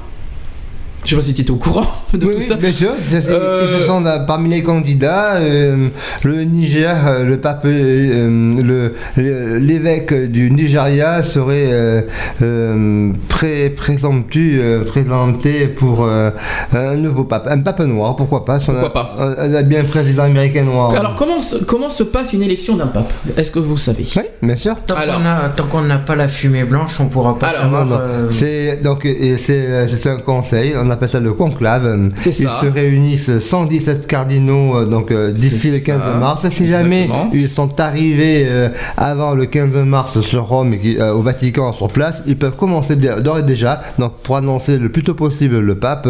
Ils vont choisir un de le- un des évêques, un des cardinaux euh, de ces 100 117. Un seul sera désigné pape après leur vote. Il y a deux, trois votes euh, par jour, deux le matin et deux le soir, je pense. Et ensuite, euh, une fois qu'ils auront arrivé à s'entendre et à trouver le fameux élu, il sera euh, euh, dans la chapelle Sixtine euh, leur réunion. Ils sont enfermés tout seuls. et, Putain, pour, il, il t'a appris par cœur, on dit, c'est non, c'est le Bon, sujet. déjà- déjà- J'en ai parlé dimanche. Alors déjà, non mais j'ai pas tout écouté, j'étais pas, j'ai pas pu euh, Voilà, dimanche dernier. donc je, sujet, précise que, que- que les cardinaux n'ont pas le droit de voter entre eux Tout à fait. et doivent à tour de rôle prêter leur- le serment de respecter le secret du vote et d'en accepter le résultat.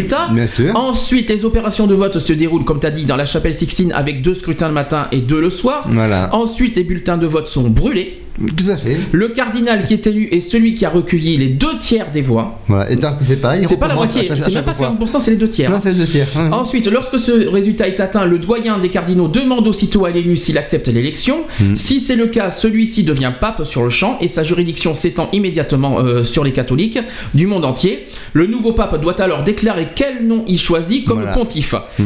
Pendant le déroulement du- des scrutins, un poêle installé dans la chapelle Sixtine informe la foule des fidèles traditionnellement rassemblés sur la, sur la place à Saint-Pierre du résultat des votes.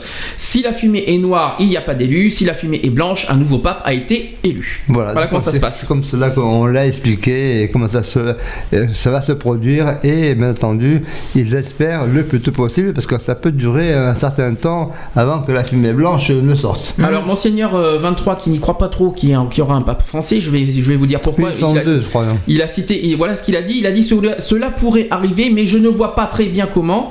Interrogé euh, sur sa possible candidature, il a répondu qu'elle n'était pas à l'ordre du jour.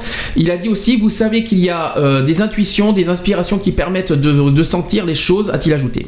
Bien sûr, c'est pour Voilà. ça qu'ils pensaient à un pape noir, mais bon. Non, ça c'est Bernard Chirac qui pense. Oui, mais pas pareil. c'est Ouais, bon, dans, les- ouais. c'est dans les rumeurs. C'est dans les Euh, rumeurs, voilà. On verra bien, hein, de toute façon. hein. Parce que ça alors- peut aussi être un, un italien. hein. Alors, le nom qui sortirait euh, en favori, ce serait le cardinal Angelo Scola. Qui est un archevêque de Milan euh, en Voilà. 2012. Voilà, c'est euh, voilà, voilà, c'est le, c'est le, c'est le favori qui, qui est Mm. cité euh, du, successeur, du successeur pour Benoît XVI. Mm. Euh, ensuite, bah, j'ai des, quelques hommages de, de la part des politiques. Alors Angela Merkel qui dit le, son plus grand, elle dit son plus grand respect pour une pour son compatriote qui Ah bah est oui, qui est et reste l'un des plus grands penseurs religieux de notre époque, forcément, parce qu'il faut pas oublier que Benoît XVI est allemand, faut pas l'oublier. Oui, c'est le cardinal Rad. Voilà. Pour David Cameron, il a dit le pape manquera comme chef spirituel à des millions de gens, a réagi de son côté. Ensuite, euh, l'archevêque euh, de, Can- Canterbury a accueilli avec le cœur lourd, mais avec une compréhension totale. Le grand rabbin d'Israël, Yona Metzger, euh, il a dit que Benoît XVI a amélioré les relations entre le christianisme et le judaïsme. Euh, ensuite, Jean-Paul II, euh, ben, il a dit qu'il ne voulait pas revivre les derniers mois dramatiques de Jean-Paul II, surtout que c'est euh, voilà qu'il faut voilà, c'est le père Adam Boniowski qui a dit ça. Qu'est-ce que j'ai d'autre comme comme réaction? Est-ce que j'en ai d'autres des réactions? J'avais les, les réactions de, de François Hollande. Voilà. François Hollande qui a dit Je n'ai pas de commentaire particulier sur cette décision qui est éminemment euh, respectable et qui fera euh, qu'un nouveau pape euh, sera choisi. Lors il a dit ça lors d'un déplacement Pierre Fitte sur scène. Il a, dit, le- il a dit plus tard que la République salue le pape qui prend cette décision, mais elle n'a pas à faire davantage de commentaires sur ce qui appartient d'abord à l'Église. Mhm. Je pense que ça repense de tout ce qui se passe, tout ce qui s'est passé ces six derniers mois. Je pense que c'est ça surtout. Oui, Voilà. moi aussi, ouais. Pour, pour Christine Boutin, la pauvre, pour elle c'est un choc immense, mon Dieu. La pauvre, elle a dit c'est un choc, un choc immense, inouï pour les catholiques bien sûr, mais aussi pour le monde entier. Ouais. La pauvre, je la plains. Euh, bah, il n'est pas éternel non plus, le papa, euh, il faut pas oublier. hein, donc, euh, Mais bon, 85 balais, c'est un bel âge quand même avancé. et donc après, euh, moi, au niveau des, des recyclages des papes, c'est donc en tant que cardinal, il a beaucoup à faire dans ses différents monastères. Il a un, un monastère dédié, je pense, et des, appartements privés où il pourra continuer à, à ses œuvres d'écriture, de poésie et, et, euh, de, il pourra toujours prédire euh, les messes euh, et aura, aura des, des activités, se reposer euh, dans sa vie papale et euh, se reposer, voilà, se reposer dans, dans, dans ses actions et au moins n'attendra pas qu'il soit mort pour être remplacé. C'est tout à fait, ouais, bah, c'est c'est tout à fait honorable sa décision. Bon après, bon voilà, nous c'est nous c'est un peu à C'est un- partagé. moi hein, je euh. dirais que c'est un, place- un passage de bougie, c'est un passage de flambeau et euh, attendons maintenant la fumée blanche de la cha- chapelle Sixtine. On disait Et, que- euh, je croise les doigts pour que ce soit un pape français. Bon, tant qu'à faire, tant qu'à faire, tant qu'on est dans le sujet, vous savez que Benoît XVI a été très connu aussi pour être homophobe. Voilà, Mais tant qu'on a- sûr. tant qu'à faire dans le sujet. Donc on y est. Tant qu'on y est, tant pis, hein, euh, lançons le Voilà, sujet. donc, et euh, j'espère que le prochain pape sera plus. On en euh, parlera plus demain. ouvert, euh, sur on- les- on, y reviendra demain hein, dans Excentrique sur le Mm. pape euh, au niveau de la LGBT, euh, savoir euh, si vraiment ces évêques euh, gays qui ont sensibilisé à la démission euh, du pape Benoît XVI, est-ce que ça a joué un rôle Euh, Des articles seront commentés demain. Oui, parce que j'ai entendu parler de cette histoire qu'il y Mm. avait, qu'il y aurait un, un truc homophobe, euh, pas homophobe, il y aurait un, un- Voilà. un- comment on appelle ça Euh, Au. Vatican, là, je sais pas si euh, au Vatican, qui avait euh, des homos, qui euh, un clan Qui homo qui, qui au Voilà, Vatican, qui- je sais pas ce qu'il y a. qui- ils ont revendiqué, Oui. ils, ont, ils ont vraiment euh, été entendus euh, par, le- par le pape. euh, et euh, est-ce que cela a mené à cette décision, à son choix? Je Bon, pense qu'il est- c'est je pense- une- pas sûr. Je suis pas sûr. Moi, je pense un que, critère, moi, je pense que quand il dit qu'il est fatigué, non, attends, Mm. moi je pense pas. Quand il dit qu'il est Mm. fatigué, j'y crois parce que ça se voit aussi un petit peu sur son visage. Ah, qu'il est malade. Euh, qu'il est malade, je ne sais il pas, a mais quand même pas mal de déplacements aussi. Mm. Il a été. euh, Bah, ils ont la papa mobile. Alors, euh, tu sais, les Voilà. déplacements, euh, Mm. être assis dans la papa mobile, c'est simple. Hein. Pour les jeunesses. Non, mais bon. Mais la pas mobile, elle, elle- elle va jusqu'aux États-Unis? Ah, bah, je sais pas. Elle est pas amphibie hein, pour aller dans l'eau. Donc moi personnellement, je vais, Et je se ne peux pas, en avion. je ne peux pas être méchant, je ne peux pas dire bon débarras parce qu'il a quand même Non, apporté non, des non, choses non. positives quand Oui, même. oui, oui. Hein, il faut pas oublier. Non, c'est le défenseur de la paix. Voilà, il a, C'est- il a défendu pas mal de C'est choses. louable, c'est louable Parce que- lui. Non, non, il faut, faut Voilà, parce qu'il faut, il faut respecter. Il a fait quand même beaucoup de choses. Les activités du truc. Il a apporté beaucoup de choses au niveau de la misère. hein, C'est vrai, euh, c'est sûr, au niveau droits oublier, de euh, l'homme, Mais j'espère l'égalité. que, j'espère que simplement que, Que le prochain pape que le prochain pape, Pape plutôt, Euh, pas pape. que le prochain pape aura l'esprit ouvert euh, selon sera plus Sur tous les sujets. Sur tous les sujets. Voilà, sur exactement. égalitaire. euh, Et, voilà. et qui défend vraiment euh, les pays des droits de l'homme. hein. Le droit de l'homme dans son intégralité. C'est Ouais, ça qu'il faut se voilà. dire. Tout- contre Or- toutes les. euh, Or, c'est ce qu'ils auraient dû faire dès le départ. Ben oui. Bah oui, que mais- quand ils s'engagent, Oui, mais que tu sois prêtre, que Je tu te sois précise, pape ou que je tu sois pas pape, Non. automatiquement, quand tu te, quand tu t'engages, T'as oublié un détail, je t'arrête. T'as oublié que l'Église euh, ne sont euh, Ne les ne droits fait de l'homme plus ne connaissent partie. pas. Oui, Ouais. non, Euh, ne fait plus partie de l'État. L'État, tout ce qui oui, cause, non. tout ce qui touche l'État, tout ça ici et là, l'Église euh, ne s'en mêle pas. Donc l'Église ont leur propre opinion d'un côté, l'État d'un autre côté. Maintenant, Mhm. euh, avec ce qui s'est passé les six derniers mois, moi je trouve ça vraiment dommage parce que maintenant on est en train de, de, de- de- de- de se mettre. Il y a un clash énorme en ce moment euh, entre l'Église et l'État euh, par rapport, vous savez quoi, au mariage gay. Bah, ils l'ont Euh, cherché aussi, hein. Oui, ils l'ont cherché, mais je trouve ça tellement absurde que d'en arriver là, alors que le- alors que l'Église, je vois vraiment pas ce qu'ils ont à, ce qu'ils ont à s'inquiéter, alors que le mariage gay ne passera pas dans l'Église. Je vois vraiment pas ce qu'ils ont à s'inquiéter là-dedans. Oui, voilà. Mais bon, euh, Or, il y en a peut-être aussi des, des gays qui dommage. veulent le. Il y a peut-être des Moi, gays qui veulent le mariage. David et et qui- Jonathan passer devant monsieur le curé. Voilà. Oui, voilà, il y en a volonté. après, il y a peut-être des, euh, des gays qui veulent, euh, qui veulent Moi, passer à l'église. je ne conçois pas un mariage sans passer devant l'église. C'est mon opinion personnelle. c'est oui, voilà, personnel. c'est- chacun est libre de penser Voilà. comme Moi, il ça- veut. Moi, si je passe qu'à la mairie, pour moi, je ne suis pas considéré marié. Oui, parce que soit c'est comme si qu'on faisait le Voilà. sans mairie, quoi. En Voilà. c'est ça que tu veux te dire. Voilà. Mais euh, pff, oui, bon après, euh, Après, est-ce que question, chacun. est-ce que le papa a autant, le pape a autant de Moi- pouvoir euh, pour dire interdire une loi? Non. Non, non, non, Non, mais, non. non, mais Il a défend pas- un mariage religieux. Donc euh, les pressions ont fait que peut-être que il a été euh, en, dans une direction euh, incertaine et euh, a absolument accompagné euh, les homophobes euh, euh, dans, dans, dans l'é- l'éviction d'une égalité euh, Pour toi, tu dis euh, que tu, réglementée. tu, tu- euh, d'après toi, le- les paroles du pape euh, qui sont homophobes a attisé les, euh, les catholiques La haine. à la haine envers les C'est ça que tu es en train de me dire. ouais, ouais. D'accord, c'est possible. Hein, euh, Mais y a- on en revient euh, les homos au bûcher. Voilà. D'accord, euh, on revient Voilà. ouais, à l'ancien temps, au Moyen-Âge, Voilà, c'est ça que tu vas dire. voilà. D'accord, ok. Mm. Mais euh, Ouais, Alors qu'on est en plein dans la dépénalisation de l'homosexualité. c'est déjà dépénalisé faut- en France depuis D'accord, 1982, mais, faut pas l'oublier. oui, mais être dépénalisé et appliqué, il y Il y a un grand il y a un fossé. Et donc il faut que ce fossé maintenant il soit rapproché, que les ponts soient euh, resserrés, que les liens soient amortis et que maintenant on avance, euh, on avance et qu'on arrête à Et on droite n'a et plus à assez gauche d'essence, non, les, les, les démagogies, les, les violences, les tueries, les bilans d'essence. Euh, on n'est pas des petits pois, on n'est pas des poulets à griller. Et donc euh, voilà. Donc Non, moi, faut juste, faut juste voilà. qu'on arrête de s'en prendre aux homosexuels qui sont comme des êtres humains, comme tout le monde. Et Oh. ils ont, c'est pas parce qu'ils ont choisi d'être homosexuels euh, que Non, on doit Dans les ce cas- bannir aussi. Dans ce cas, je vais te poser une autre question. Ouais, les Là, il va y avoir, là, on va avoir euh, quoi en avril, si je me trompe pas, le nouveau pape. Croyez, pensez-vous que le nouveau pape va calmer le jeu des catholiques par rapport au mariage gay en France? Mais tout dépend, c'est ses, ses convictions. euh, Après voilà, ouais, voilà. ça dépend, ça, Est-ce que ça va- dépend si le sa pape- Et va si le jouer pape- le jeu ou s'il va être bien encadré ou s'il va être euh, euh, survolté. euh, Et si le pape, Et dit- voilà. si le pape est dit, il dit voilà, je suis pour l'égalité, je suis pour le mariage gay. Est-ce que les catholiques en France vont, vont Ah, pour autant s'arrêter? Pas non, forcément. Non, pas forcément, mais ils vont essayer de, de- de- de- de démolir le pape. Ils vont l'attaquer de tout port. Ah, ils peuvent. euh, ah oui, ils peuvent, euh, rebondir sur lui en, disant que, puisqu'il a dit ça, ben, c'est un mauvais pape.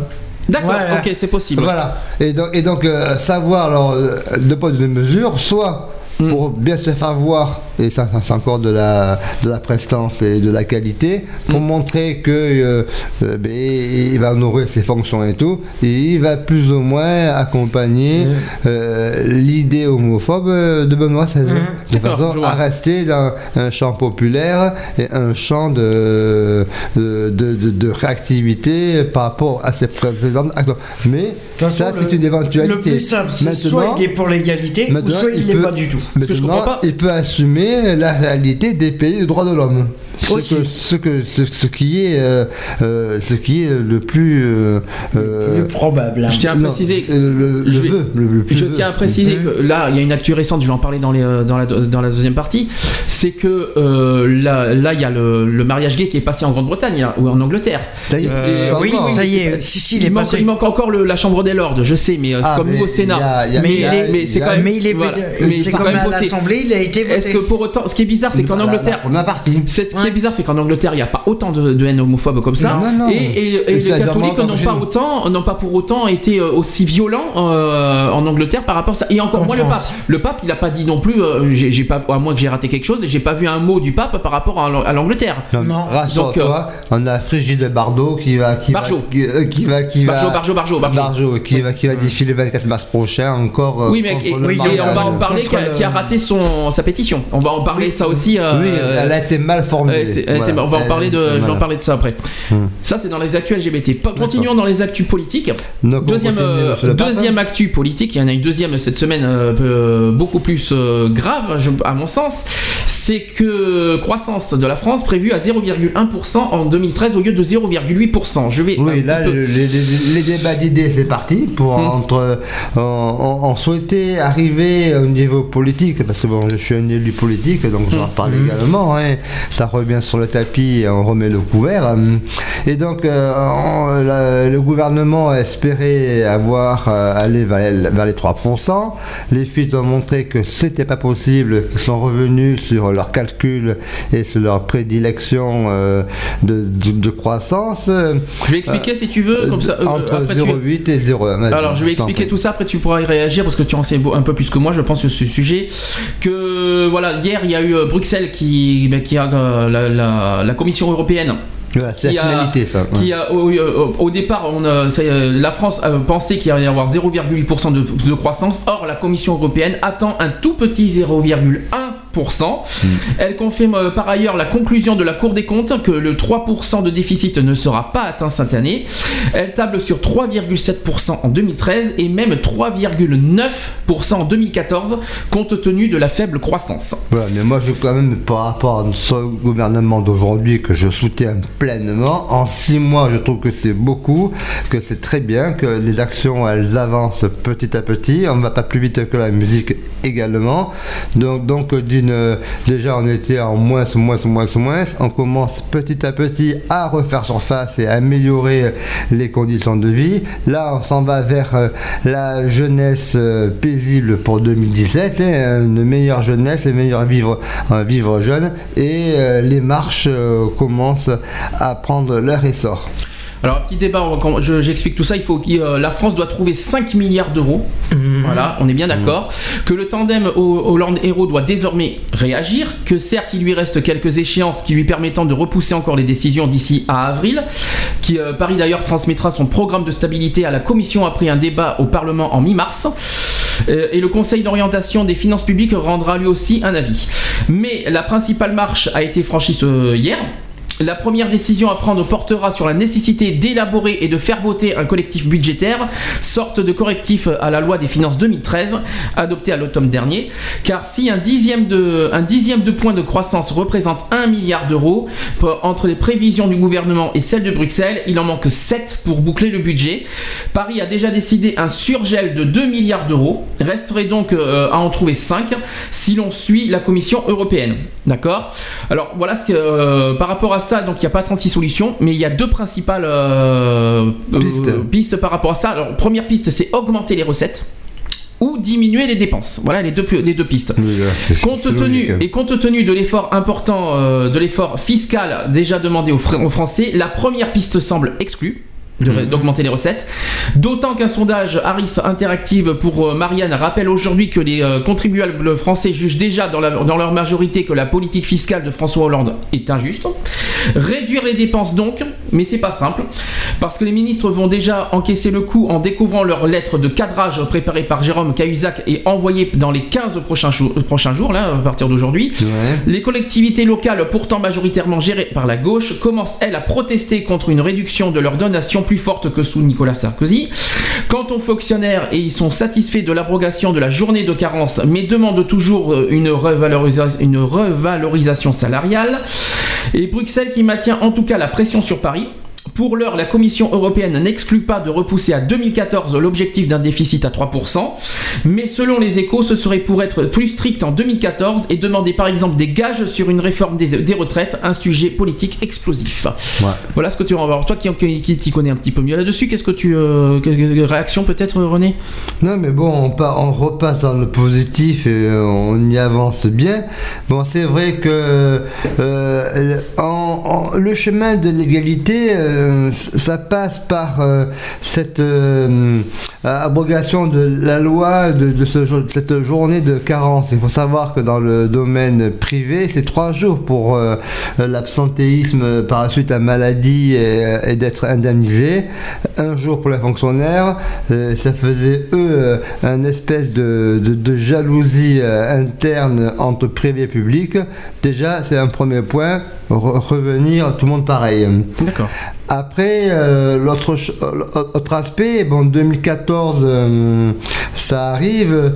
Moi, je dis que bon, les efforts euh, se font. La- les rémunérations, j'espère qu'ils ont été baissées euh, de nos chers ministres, de nos chers, les fameux 30% qui avaient dit à essayer de, de conduire la mesure Hollande dans la restriction budgétaire. Des coupes franches euh, euh, sont faites, je pense.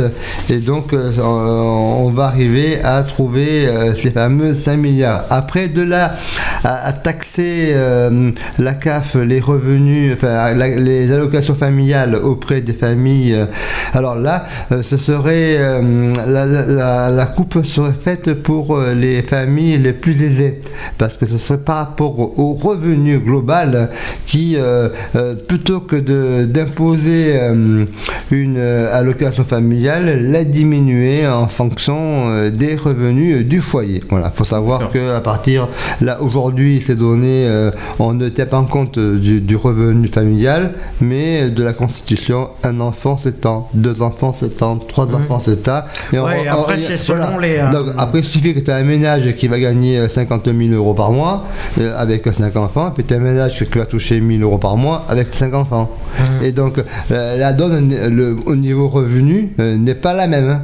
Et donc, euh, plus imposer euh, davantage la famille qui touche 50 000 euros par mois par rapport à celle qui touche 1000 euros par mois. Tu vois voilà, pense- voilà l'équilibre, l'équilibre de donc diminuer euh, l'allocation familiale en fonction des revenus plutôt Moi, je- que de les taxer. Moi, je pense qu'à mon avis, il devrait faire une allocation familiale unique. Ça veut dire qu'en fin de compte, que. Alors justement, en parlant de ça. C'est ça qui existe. Alors justement, c'est- je sais pas si c'est ça. Non, non, mais ce Ouais, qu'il veut dire, c'est que par exemple, tu as une famille qui a trois enfants qui touchent qui touchent deux salaires et qui touchent une allocation familiale par-dessus. Excuse-moi du peu, je suis désolé. Les personnes qui travaillent, qui, euh, qui ont des emplois fixes ou des fonctionnaires et qui touchent une allocation familiale, ça par contre, je suis pas d'accord. Ah, mais si. ah non Et, et donc, c'est de. Non. donc, ce- C'est pas parce que ce tu as je trois gamins t'explique, et que tu travailles, c'est je de suis diminuer- t'as pas la- C'est de diminuer Eh ben, il l'alloca- devrait- diminuer l'allocation familiale. Alors justement, vous parlez, des ce vous, parlez, vous parlez des allocations familiales, je ne sais pas si c'est ça que vous parlez, mais est-ce que vous avez, par- est-ce que vous avez entendu parler de la rumeur de ces jours-ci Du quotient familial. De la fiscalisation des allocations Oui, familiales. oui, oui, oui. alors, Je vais alors euh, d'ailleurs, je vais expliquer qui c'est qui est- voilà. Je vais dire qui c'est qui est euh, touché par rapport à ça. Ça serait la page, PAJE, l'APL, l'allocation logement, l'allocation familiale selon le nombre d'enfants, le congé parental, etc. Donc ça serait touché. Ouais, ouais, Donc, mais il, euh, il nique tout le monde. Aujourd'hui, euh, donc c'est non imposable et non déclaré dans la déclaration de revenus sauf le RSA. Euh, vous savez qu'aujourd'hui les Français n'arrivent pas à boucler leur fin de mois, que le gaz augmente, l'alimentaire Ah augmente et les revenus sont les seules choses qui n'augmentent pas, voire qui diminuent, car aujourd'hui de plus en plus d'entreprises ferment et de salariés au chômage. Mais on oublie une loi essentielle en économie, l'offre égale à la demande. Vous l'avez oublié celui-là. Pour avoir un équilibre. Et cette loi est valable partout dans l'emploi, dans le budget, partout, mais également dans- pour la croissance. Si vous voulez de la croissance, il n'y a pas de miracle. Vos citoyens sont de plus en plus dans la misère. Ils ont de moins en moins d'argent pour dépenser, donc moins de croissance. Voilà, et donc le profit des entreprises qui jouent à la bourse et qui euh, gagnent euh, des sommes euh, extraordinaires en, en bénéfices, eh bien, ils, ouais. voilà, ils préfèrent donc payer les actionnaires, comme je dis, plutôt que de payer leurs salariés. Voilà. Ah oui, Alors, non, je, mais continue, c'est- je continue sur ce sujet. Aujourd'hui, il y a moins de création d'entreprises que de fermetures, donc moins de possibilités d'un retour à l'emploi pour tous. Mhm. Aujourd'hui, les mères et femmes sont de plus en plus exclus du marché de l'emploi, où on les laisse volontairement au chômage longue durée, puis ensuite au RSA, car comme c'est elles qui font des bébés, donc cela dérange l'entreprise et ses cadres car ce sont des congés maternité. Des absences aussi, des horaires d'école pour les enfants, euh, et tout ça, ça cache au fond de l'exclusion encore plus de la femme dans le monde du travail. Donc fiscaliser le peu de ressources que les Français ont, non. Donc car en plus, les personnes touchant le RSA ne font pas partie des statistiques du nombre des demandeurs d'emploi ou du chômage, puisqu'aucune statistique existe pour savoir le nombre exact. Les aides comme la page, l'APL, etc. nous aident tous les mois à survivre, à nourrir nos enfants, à habiller vos enfants, à avoir un toit sur, euh, sur notre tête et avec une surface minimum pour vivre décemment. Déjà que l'Europe veut diminuer l'aide alimentaire, faut pas l'oublier, vous touchez à ces aides, qui, que restera-t-il après le mot survie? On ne voit pas. Euh, si vivre euh, comme par exemple au Portugal, en Espagne ou en Grèce peut être comme en Italie, remettre nos enfants au travail pour une bouchée de pain. Euh, donc une- un petit message à Monsieur Valls au passage. Euh, que de ne pas fiscaliser les allocations familiales pour que l'on puisse encore se nourrir, s'habiller, avoir un toit tous les jours pour nous et nos enfants. Voilà, ça c'est un Ah petit oui, message non, mais à ça. Voilà, donc c'est l'avis que j'ai donné. Voilà. non, mais oui, Moi, voilà. je préfère qu'on diminue les allocations familiales à des personnes qui ont un bon salaire et qui ont de bons revenus. euh, Mais on le devrait même pas leur accorder. Et- mais si. Ben non. Ben si, parce que c'est c'est comme ça. Ben non. un, un- un enfant donne le droit à une allocation. Je suis Oui, désolé. mais les, Mais les deux, après- après, mais les deux parents qui travaillent, je suis désolé, peuvent survenir. Oui, mais- Ils n'ont pas besoin de l'allocation logement. ils ont leur parce charge peuvent aussi sur- à dépenser. euh, Oui, mais non. Quand tu quand imagines que cette année, par rapport à la prime de Noël que la plupart ont touché, Euh, pas tous, hein, excuse-moi. Tous. euh, il y a que Non, mais- Pratiquement le RSA et les ASS qui touchaient tout. les. ASS, oui, tout. mais que, quand même, la plupart, la plupart, leur, euh, la plupart. Tous les minima sociaux ne perçoivent. je suis désolé de te contredire, tous les minima sociaux ne perçoivent pas la, la- Ah la- la prime de Noël. Non, désolé ça, de je suis d'accord. Je suis d'accord, mais pour ceux qui l'aperçoivent, je suis désolé, mettre 460 euros. Oui. Pour simplement pour passer les fêtes de, en cadeau de Noël, excuse-moi. du Ah, peu. ça c'est encore autre chose. Puis, ça Euh, m'étonnerait. Et puis il y a c'est le loyer. Oui, crois- oui. J'y crois pas, mais il y a les loyers à payer et tout, donc c'est pas possible. Non, non, mais euh, ils ont dû. Et c'est à peu près, c'est à peu près ce que. Moi, moi, j'ai le minimum, moi j'ai eu 550 euros. Donc. Oui, non, mais voilà. Après, Mm. bon, après que ça soit sur un budget qui est, des...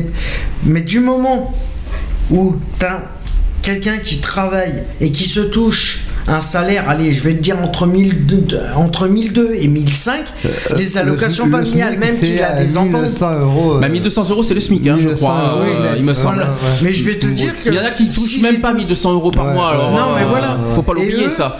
Et eux, on veut les faire chier jusqu'au bout. Mm. Or, on est, on est, on n'est pas, on emmerde, on emmerde. Je t'en prie, je t'en prie, sois, sois poli dans le- la radio s'il te plaît.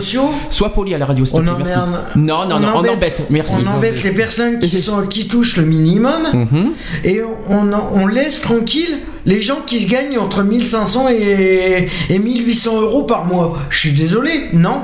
C'est en fin de compte, c'est en fin de compte, c'est si ils veulent que tout le monde et que le mot égalité soit respecté, c'est tout le monde au même tarif. C'est en fin de compte, Bon, c'est pas très très très juste parce que moi je suis pas d'accord pour que quelqu'un qui ait euh, 1000 euros par mois touche euh, 200 euros pour la personne et qu'une personne a 6000 euros par mois touche 200 euros pour l'enfant. Là, Ouais, ben là- voilà. là, moi je suis pas d'accord. eh ben, Et- à ceux-là, non. on devrait leur supprimer Voilà. les Mais qu'est-ce qu'on en sait tu, tu, et- tu, donc, vas pas ah, espionner comment, comment dépensent les gens non, non, plus. non, hein. non, non. ça ne se fait pas d'espionner comment dépensent Ouais. les gens. Il y en a qui n'ont pas cette chance non plus euh, Non. tous les ans, tous les, tous mois de, faire des. Ils ont pas à tout à Mais toucher. ils ont ceux qui pas- touchent, ils Ah, mais veulent ils taxer que les- minima sociaux. Ils veulent taxer les minima sociaux. Ah, ils ont mais- déjà pratiquement rien. Qu'est-ce que tu veux Ah, ça, c'est taxer encore des autre chose. minima sociaux? Non mais là c'est pas c'est pas le RSA qui est touché, c'est l'APL qui est touché. Oui. c'est différent. Et alors C'est l'allocation logement. L'allocation logement c'est pas logement, ça touche pas euh, que le ça, ça touche aussi les moyens euh, les moyens euh, revenus. Donc Mais- euh, Excuse-moi, celui qui se touche Le SMIC 1500 n'a pas droit à l'APL. Voilà. c'est au-dessus du SMIC que, que l'APL est mort. hein, donc Non, mais- euh, oui. Oui, non, mais Euh. voilà. Euh, donc ça touche aussi les moyens revenus, tous ceux qui ont des CDD, euh, qui ont Oui, des touches voilà, de 100 euros. CDI, Faut pas dire, il faut pas, il faut pas se dire non, que mais ce soit que les. ceux qui sont fonctionnaires, je vais parler le simple, ceux qui sont fonctionnaires, qui sont sûrs d'avoir leur place, leur CDI, Hum. et qui sont, sont entre 1500 et 2000 euros par mois, Hum. net, euh, excuse-moi, ceux-là, ils devraient même pas la toucher. Oui, mais ça, c'est On devrait les taxer complets. Ah, parce que Ils tu devraient crois, même pas la parce que tu c'est normal qu'on taxe 75% à côté des, euh, des ceux qui, ont, qui, qui perçoivent des revenus. euh, moi, je trouve que 75, le coût de la taxe à 75%, j'ai- c'est vrai que j'avoue que c'est un peu exagéré dit- aussi. J'ai pas dit 75%. En plus, ils ont, en plus les impôts 2013 ont changé parce qu'en plus, il y, a, il y a les barèmes qui ont changé. Ils, Oui, ils sont en train de toucher les moyens, Oui, les moyens revenus. les hein. Euh, les- ça touche les moyens revenus. Donc déjà, les moyens revenus sont très très touchés, je trouve, en ce moment. Mhm. Donc, euh, je trouve pas ça très normal non plus. Euh, et puis, on est en train d'imposer des choses n'importe comment. En plus, de, de, de, de plus en plus, ça, ça, on va imposer. euh, Ça va pas, tout le monde va être imposable. Ça va pas tarder si ça continue comme ça. Ah bah, euh, Donc, si ça continue comme ça, c'est tout le monde qui risque de... C'est... Non, mais Ah c'est oui, carrément... attendez, il y a 5 milliards à trouver, les gars. Donc, euh, Non mais attends, c'est un peu trop facile. Hmm. Hein il y a euh, il y a cinq ans, on nous a dit oui, c'est à cause de, de la, la- le trou de la sécu qu'on est dans la crise. Or, Ben, ils, ils c'est mettraient pas, pas. nous. Hein. Et puis, Non, si je peux permettre, aux si je peux, pays, alors, si je peux euh, permettre, si- Le trou de la Sécu, c'est que l'argent qui était prévu pour la Sécu, ils se sont mis dans la poche. Donc, Ah bah, donc, c'est donc- comme donc- tout. Les donc- 5 donc, milliards. il y est plus dans la Sécu. Pour moi, les est 5, toujours là. les 5 milliards sont déjà trouvés. S'ils mettaient pas 60 milliards, la moitié de- des revenus du budget 2013 à l'éducation déjà, Voilà. euh, ça serait déjà bien. Ça sert à rien de mettre autant d'argent sur l'éducation. Ils prennent les 5, ils prennent 5 milliards là-dedans, ils en en parlent le, plus quoi. le problème, c'est que voilà, ils prennent, ils veulent. Je Ouais. me permets de le dire. hein. Cette année, cette année, Ouais, 65 milliards. hein. Euh, oui, c'est ça entre 60 et 70. La moitié, la moitié du 65 budget. c'est ça. Il y a la moitié du budget Eh, mais dedans. donc, ils peuvent faire un prélèvement dessus. puis Mais Mais c'est ils voilà, veulent voilà. pas. Ils veulent pas parce qu'ils se disent oui, les enfants ils doivent ils doivent édu- euh, ils doivent Oui, être éduqués. Non, mais avec éducation. 60 milliards, Éducation. avec 60 milliards d'euros, bah, Le, euh, le problème, c'est qu'ils ont foutu 65 milliards. Ils ont foutu 65 milliards dans l'éducation nationale. Hmm. Or, t'as beaucoup de profs qui se font licencier encore. Mais oui, Alors ça, ils servent ça, à quoi les 65 milliards Bah, À se bah, torcher le cul Ah, euh, surtout, surtout Non, pour, surtout, surtout que payer. je pense que euh, 60 milliards, il au faut payer. Comme on passe au numérique, hein, voilà, Oui, euh, bien forcément, sûr. ça c'est cher le numérique. Mais ce que bien sûr. Faut pas l'oublier ça. Et ils vont le repayer, ils vont le repayer sur quoi? Sur la taxe euh, d'habitation, sur les trucs Ah, comme mais c'est les, moyens revenus qui vont y payer, et puis on va taxer tout ça, Ah, c'est normal.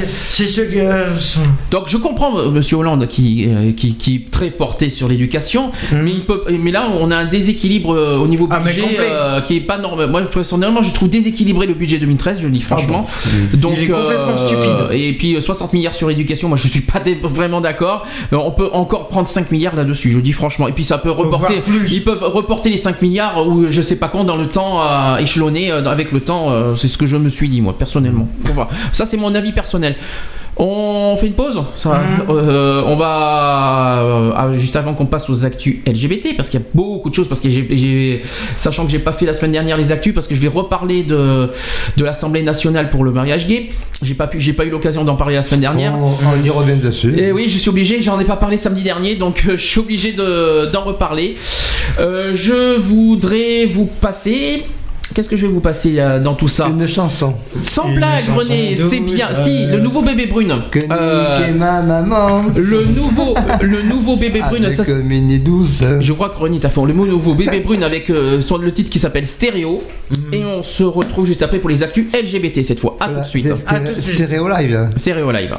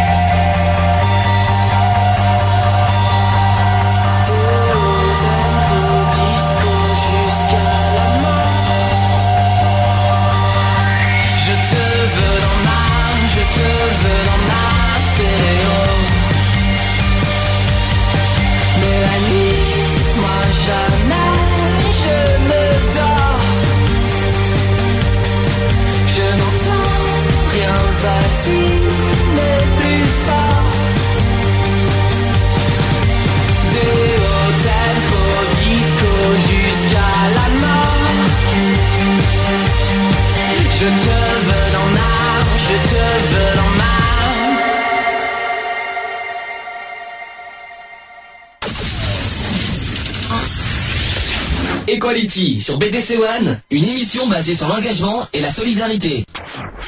17h17 sur BDC One, toujours dans l'émission Equality. Allez, sans transition, on passe aux actus LGBT. Equality, Les actus LGBT, LGBT. Voilà, ça s'est fait comme ça. LGBT. Voilà, cette fois je l'ai mis, je l'ai placé. C'est toi le mot LGBT, ça fait longtemps que je voulais le placer en plus. Ça y est, maintenant j'ai différencié tous les, euh, toutes les chroniques, je sais pas si vous avez remarqué. Ah non, Euh, j'en remarque rien. si, moi. si, il y a même le, le- le- le jingle du, du sujet du jour. Donc euh, c'est pour te dire. Donc, euh, beaucoup de sujets Et, et le sujet de la nuit, c'est lequel? Il y en le, a sujet pas. de, le sujet du quoi De la nuit. De la nuit. Ah que bon. t'as le sujet du jour. hein. Ah bah écoute, de la nuit, je- c'est dodo, sommeil, euh, voir télé, tout ce que tu veux le sujet de la nuit. Donc voilà. Euh, Non, c'est Bon, anti-dépressez-vous. il y a beaucoup. Alors, je, je- il faut qu'on n'a pas, on n'a pas beaucoup de temps et on a beaucoup de choses à dire euh, des 15 derniers jours des actus LGBT. On commence par quoi? Tiens, par le plus Par important le que le premier mariage, le mariage gay, le mariage pour tous a été adopté à l'Assemblée nationale. Je vais le répéter, je vais le répéter parce que j'ai pas eu l'occasion de de- d'en parler samedi dernier. Euh, nombre de, de votants 568. Il y a eu 10, euh, 10 votes, euh, 10 abstentions. Ouais. Euh, pour 329 contre 229. 329, euh, énorme. Est-ce que tu connais les 10 abstentionnistes Je connais, j'ai la liste de, de- de- de ceux qui ont, de ceux qui ont voté. Oui, je les ai, j'ai toute la liste. Ah, mais je, je sais, je sais qu'il y a deux, je sais qu'il y a deux députés euh, du Oui, Parti oui. socialiste qui ont voté contre. Ouais. Je sais pas si tu étais au courant.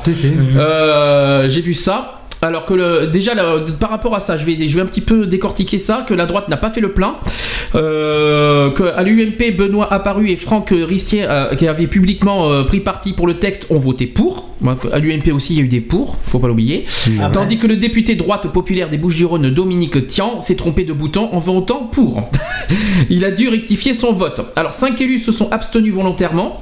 Alors je les connais, euh, c'est là je parle des- de l'UMP. Donc il y a Nathalie Kosciusko-Morizet, il y a Bruno Le Maire, il y a Nicole Ameline, Pierre Lelouch et Édouard Philippe, voilà, de l'UMP qui ont voté abstention. Oui, ce sont ceux qui se présentent à la mairie de Paris, c'est ça Exactement. Ensuite, à l'UDI, exactement, à l'UDI, Jean-Louis Borloo, c'est comme euh, Dominique Tian qui s'est trompé de bouton. Oui, parce que, Oui, quel- euh, quelqu'un, parce que comme par quelqu'un, hasard. quelqu'un qui est contre le mariage ne Il peut, voulait, ne peut pas être il euh, voulait voter pour le texte. candidat. Il a voté contre. Et euh, il, a- il s'est trompé de bouton. Ensuite, quatre Ouais. autres députés ont approuvé le projet de loi. Donc, c'est Philippe Gomez, Yves Gégaud, Sonia Lagarde et Jean-Christophe Lagarde de l'UMP qui ont Mhm. voté pour. Ensuite, la gauche, qui n'a pas fait le plein non plus. Donc, la gauche dans son ensemble, qui réunit combien de, de- de sièges? Rappelle-toi, euh, René, combien de sièges euh, le PS Rien que le PS euh, à l'Assemblée nationale? Oh, pas, pas beaucoup. hein. 343 sièges. Oui, voilà. Euh, ils ont exprimé que 322 votes sur 343. Ouais. Une, va- une vingtaine de voix qui manquent donc à l'appel, alors qu'en 98-99, seuls deux élus ont manqué euh, à l'appel. Euh, Il y a Jacques euh, de Salangre qui ne siège aujourd'hui plus à l'Assemblée, qui- mais qui fait- est-ce qu'ils se sont trom- trompés, euh, les 23 non, non, non, non, non, mais il y, a- y a eu des absents aussi hein, euh, dans Mmh. l'histoire. Ah. Euh, mais avait fait partie des, euh, des rares à gauche à s'abstenir. Ensuite, le second nommé a une nouvelle fois voté contre mardi. De nombreux députés ultramarins qui avaient en masse fait part de leur réticence sur le texte ont aussi divergé de la majorité en rejetant le texte. Euh, aussi bien au siège du groupe socialiste. Alors, il y a euh, Patrick Le Breton et Gabriel Louis euh, Carabin. Il y a aussi Parti radical comme Marie euh, Chalut et Thierry Robert qui ont voté contre. Il y a aussi les communistes comme Bruno Nestor Azero et Jean-Philippe Jean-Philippe Nilor qui ont aussi voté contre le projet. L'élu socialiste de Mayotte, Ibrahim Aboukabata, s'est abstenu. Ensuite, on compte aussi des défections du côté des chevènementistes, des chevènementistes, Jean-Jacques, euh, c'est chevènement quoi. Oui. Euh, Jean-Luc Laurent et Marie-Françoise Bechtel, qui est rattachée au groupe EPS mais qui dispose de la liberté de vote, se sont abstenus. Ensuite, euh, Bernadette Laclé et Jérôme Lambert, dont l'opposition au texte était connue, ont voté contre. Tandis que Jean-Philippe Mallet et Dominique Poitier, le tombeur de Nadine Morano, se sont abstenus. Euh, à signaler qu'un seul euh, élu communiste a voté contre le texte, c'est Patrice euh, Carvalho. D'accord. Les non-inscrits, euh, dont les trois députés d'extrême droite, mais aussi le modem Jean Lassalle, qui avait fait planer le doute sur son choix, ont tous voté contre, sans surprise. Euh, en- euh, enfin, euh, étaient absents du vote.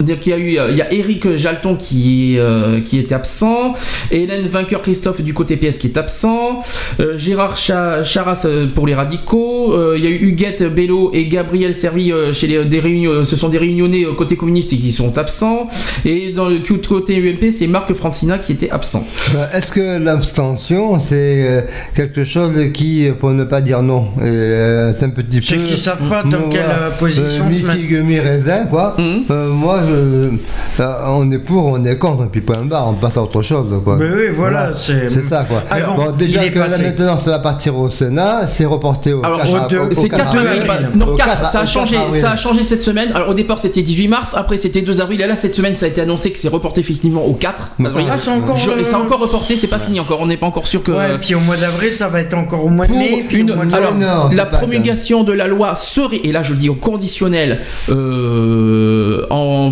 serait mis en place en- à- soit euh, au minimum mi-juin, voire juillet. Voilà, si c'est voté euh, au Sénat. euh, c'est fin mai, 15 juin. euh, Non, c'est mi-juin, euh, apparemment. la- euh, L'application euh, de la loi, c'est plus mi-juin, juillet qu'il faut compter parce que Oui, et ce encore sera en pleine Gay Pride, c'est condition. prévu pour le 15 juin. à une seule condition.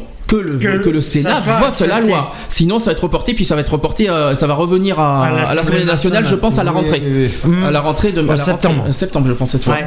Je Ah oui, pense. ça va pas être Ah, si c'est pas Ça- voté, euh, ça si c'est pas accepté au Je Sénat, ne crois automatiquement ça pas, repart à je ne crois pas que ça va être à l'Assemblée en juin-juillet, j'y crois pas, mais euh, j'y crois Ah pas. non, moi je pensais que c'était euh, fin avril, début mai, euh, c'était au Sénat. tu crois que ça, ça va être aussi rapide que ça au Sénat tu crois Aussitôt retourné, aussitôt adopté. La navette dure combien de temps Ça dure 8 jours. 8 jours et après le temps que l'Assemblée. euh, Ah oui, remarque, ça peut être possible. Tu veux dire mois de mai alors Ah, peut-être, oui. C'est pour ça Oui, c'est possible, oui. ont annoncé que ce soit définitivement adopté le 15 juin. D'accord. Ah, il faut que ça soit à tout prix euh, ah oui, à tout en prix, 15 pour la juin. Gay Pride, euh, le 15 juin, c'est adopté, on n'en parle plus. Tu y crois au Sénat? Oui, bien sûr. que Fortement, le Ah Sénat. oui, euh, les sénateurs. Rappelons que le. Sénat sont majorité PS. Il faut savoir que euh, si verra bien, hein. euh, les communistes disent euh, l'affirmation qu'ils ont faite en disant que nous voterons la loi euh, pour le mariage, si jamais ils maintiennent ce cap, la majorité est acquise au Sénat. Donc on dira, ce sera voté une fois pour toutes et on passe à autre chose. On Alors, arrête de tourner en rond. Merci, messieurs, dames. Je vais passer aux réactions après euh, ce- C'est pesé. Je vais donc Et pouvoir. c'est pas un poisson d'avril. Je vais passer aux réactions qui, euh, qui, euh, juste après bah, euh, cette, euh, cette victoire, euh, bah, De la victoire de l'égalité pour donc c'est le, P- le Parti socialiste qui salue la victoire de l'égalité pour Moi, tous les couples. dis, euh, merci à Taubira. Donc, je voulais, je voulais le dire juste après. Donc, à peine le texte de loi sur le mariage et l'adoption pour tous les couples adoptés en première lecture que le Parti socialiste a envoyé un signe fort à tous les partisans de l'égalité des droits. Une immense banderole a été déployée sur, de- sur la façade de- du siège du parti rue de Solferino sur laquelle est écrit Bonne fête à tous ceux qui s'aiment, vraiment tous. Une belle façon de célébrer cette avancée historique et une jolie piqûre de rappel pour toutes et tous celles et ceux qui ont oublié de- que la Saint-Valentin avait lieu Voilà. Ce 14 février dernier. Bonne Saint-Valentin. Faut pas l'oublier. Présent, lors aussi, euh, présent lorsque la banderole a été dévoilée, il y a eu Harlem Désir, qui est le premier secrétaire euh, du PS, qui a tweeté l'événement. Il a dit un grand jour d'égalité pour la France, une immense fierté pour les socialistes. Voilà, un Donc ça, pas est avancé. Maintenant, réaction des associations LGBT. Nicolas Bouguin, qui est porte-parole de l'inter-LGBT, qui est le- le- la principale association interlocutrice du gouvernement, raconte à l'AFP, il voilà ce qu'il a dit. J'étais dans l'hémicycle, j'ai ressenti beaucoup d'émotions, évidemment. On doit, on voit aboutir euh, dans ce texte des années et des années de mobilisation des associations dans ce combat pour l'égalité des droits. J'ai aussi ressenti beaucoup de satisfaction de voir qu'il y avait une majorité très claire, absolue, qui s'est prononcée sur ce texte, qui vient couronner dix jours de débats qui ont permis de répondre à un certain nombre de contre-vérités assénées euh, depuis des mois sur ce que pouvaient être les familles homoparentales. Voilà, ça c'est pour l'inter-LGBT. Ensuite, SOS homophobie. En appelle aussi aux sénateurs et sénatrices. Soyez-vous soyez-vous aussi à la hauteur de l'histoire. Vous euh, aussi soyez conscients des conséquences des paroles homophobes et signez la charte pour un débat parlementaire respectueux.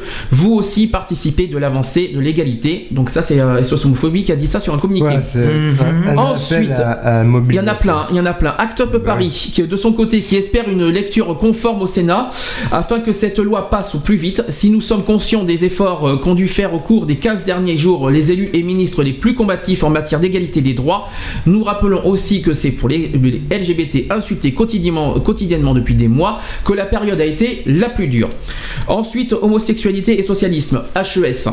Euh, de son côté, cède à la tendance de se prononcer en latin. Alors, eux, ils disent euh, Abenu, Abemun euh, parvam legem, ça veut dire nous avons une petite loi.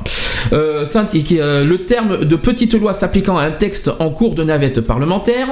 Euh, ensuite, Gaylib, l'ex-groupe homo de l'UMP, désormais sans attache, veut aussi saluer le courage politique de celles et ceux membres des groupes UDI, UMP et divers droites qui ont voté ce texte.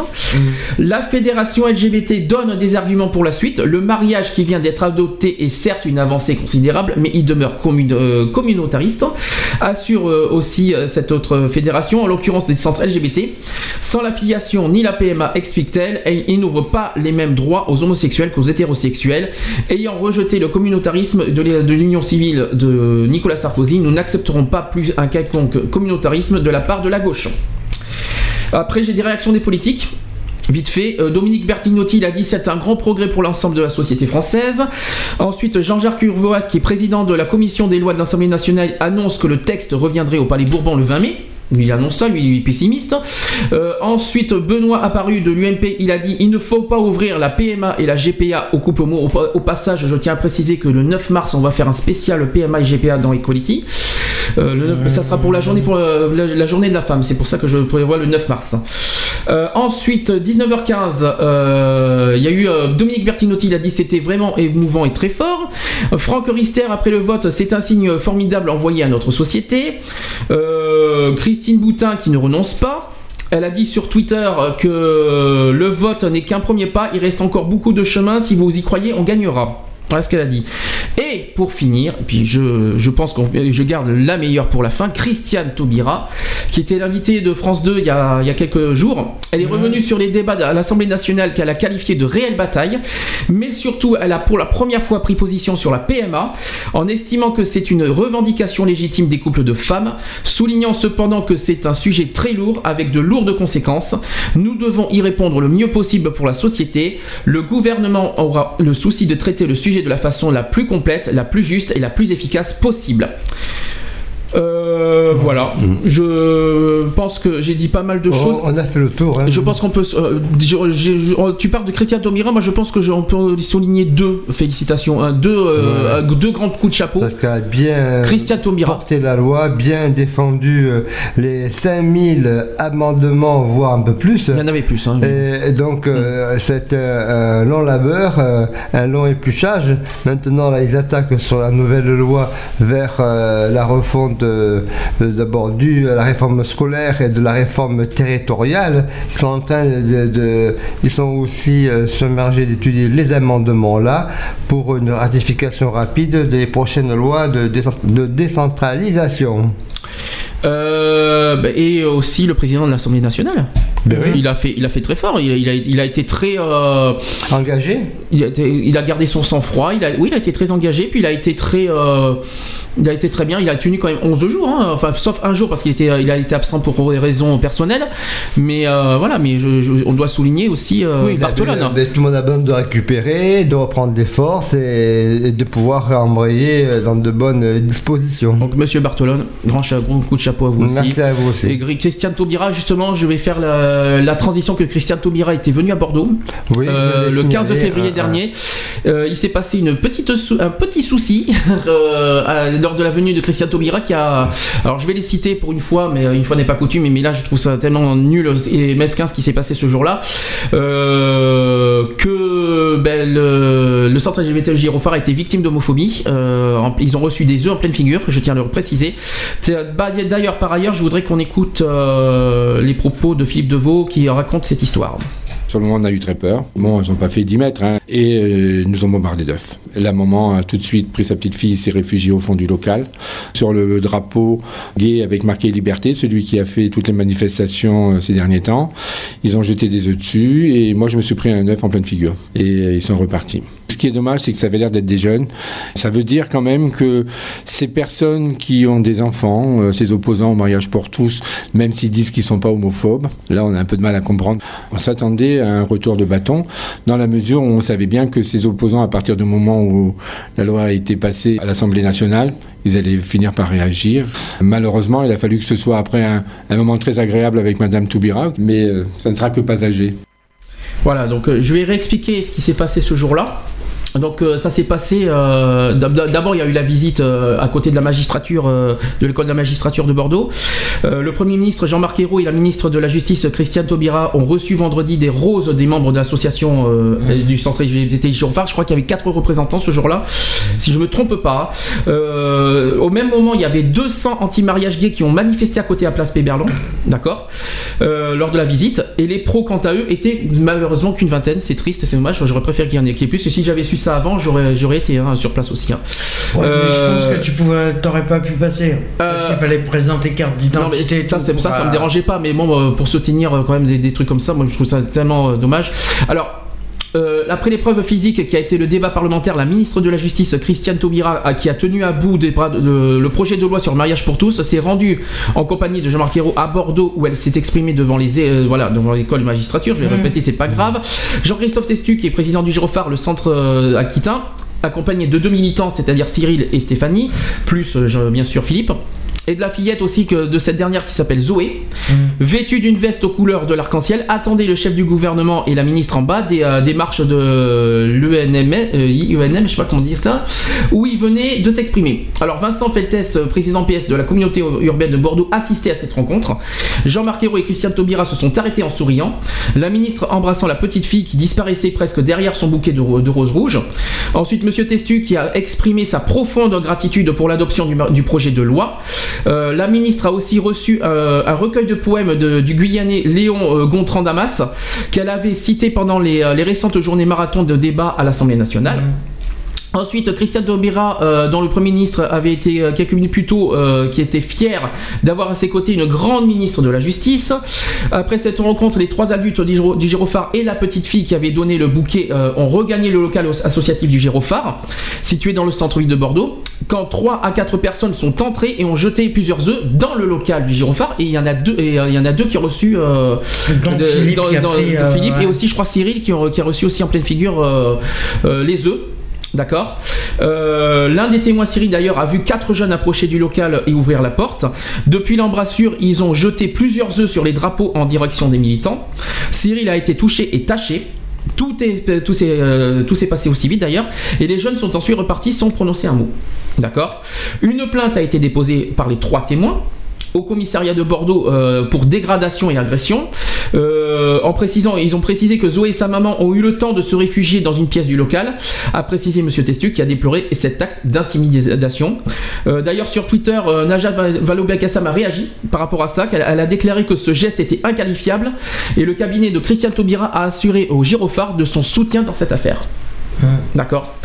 Euh, Oui, voilà comment ça s'est passé. Ce qu'il faut euh, après peut-être préciser, c'est que c'est pas le gyrophare lui-même qui a été visé. Si, si, si, si, c'est le gyrophare, c'est dans le local gyrophare. hein. Oui, mais euh, c'est pas, pas lui qui a été visé. Faut pas, faut, ça- faut pas oublier que ça a été, ça a été, ça a été fait après la visite de Taubira, parce qu'après ils, ils ont regagné, ils ont regagné le local. présente. Non, non, non, elle n'était pas avec eux. Ils ont regagné le local. Bah si, non, non, ils étaient ils seuls. ils, ils étaient seuls. était dans le local. Non, ils- elle était, mais Christiane Taubira n'était pas là dans, le gyrophare. C'est une Ah fois bon qu'ils, c'est une fois qu'ils sont revenus dans le local au gyrophare, euh, euh, à côté de, euh, malheureusement dans le quartier qu'on connaît, à côté de la grosse cloche, si vous préférez. Mhm.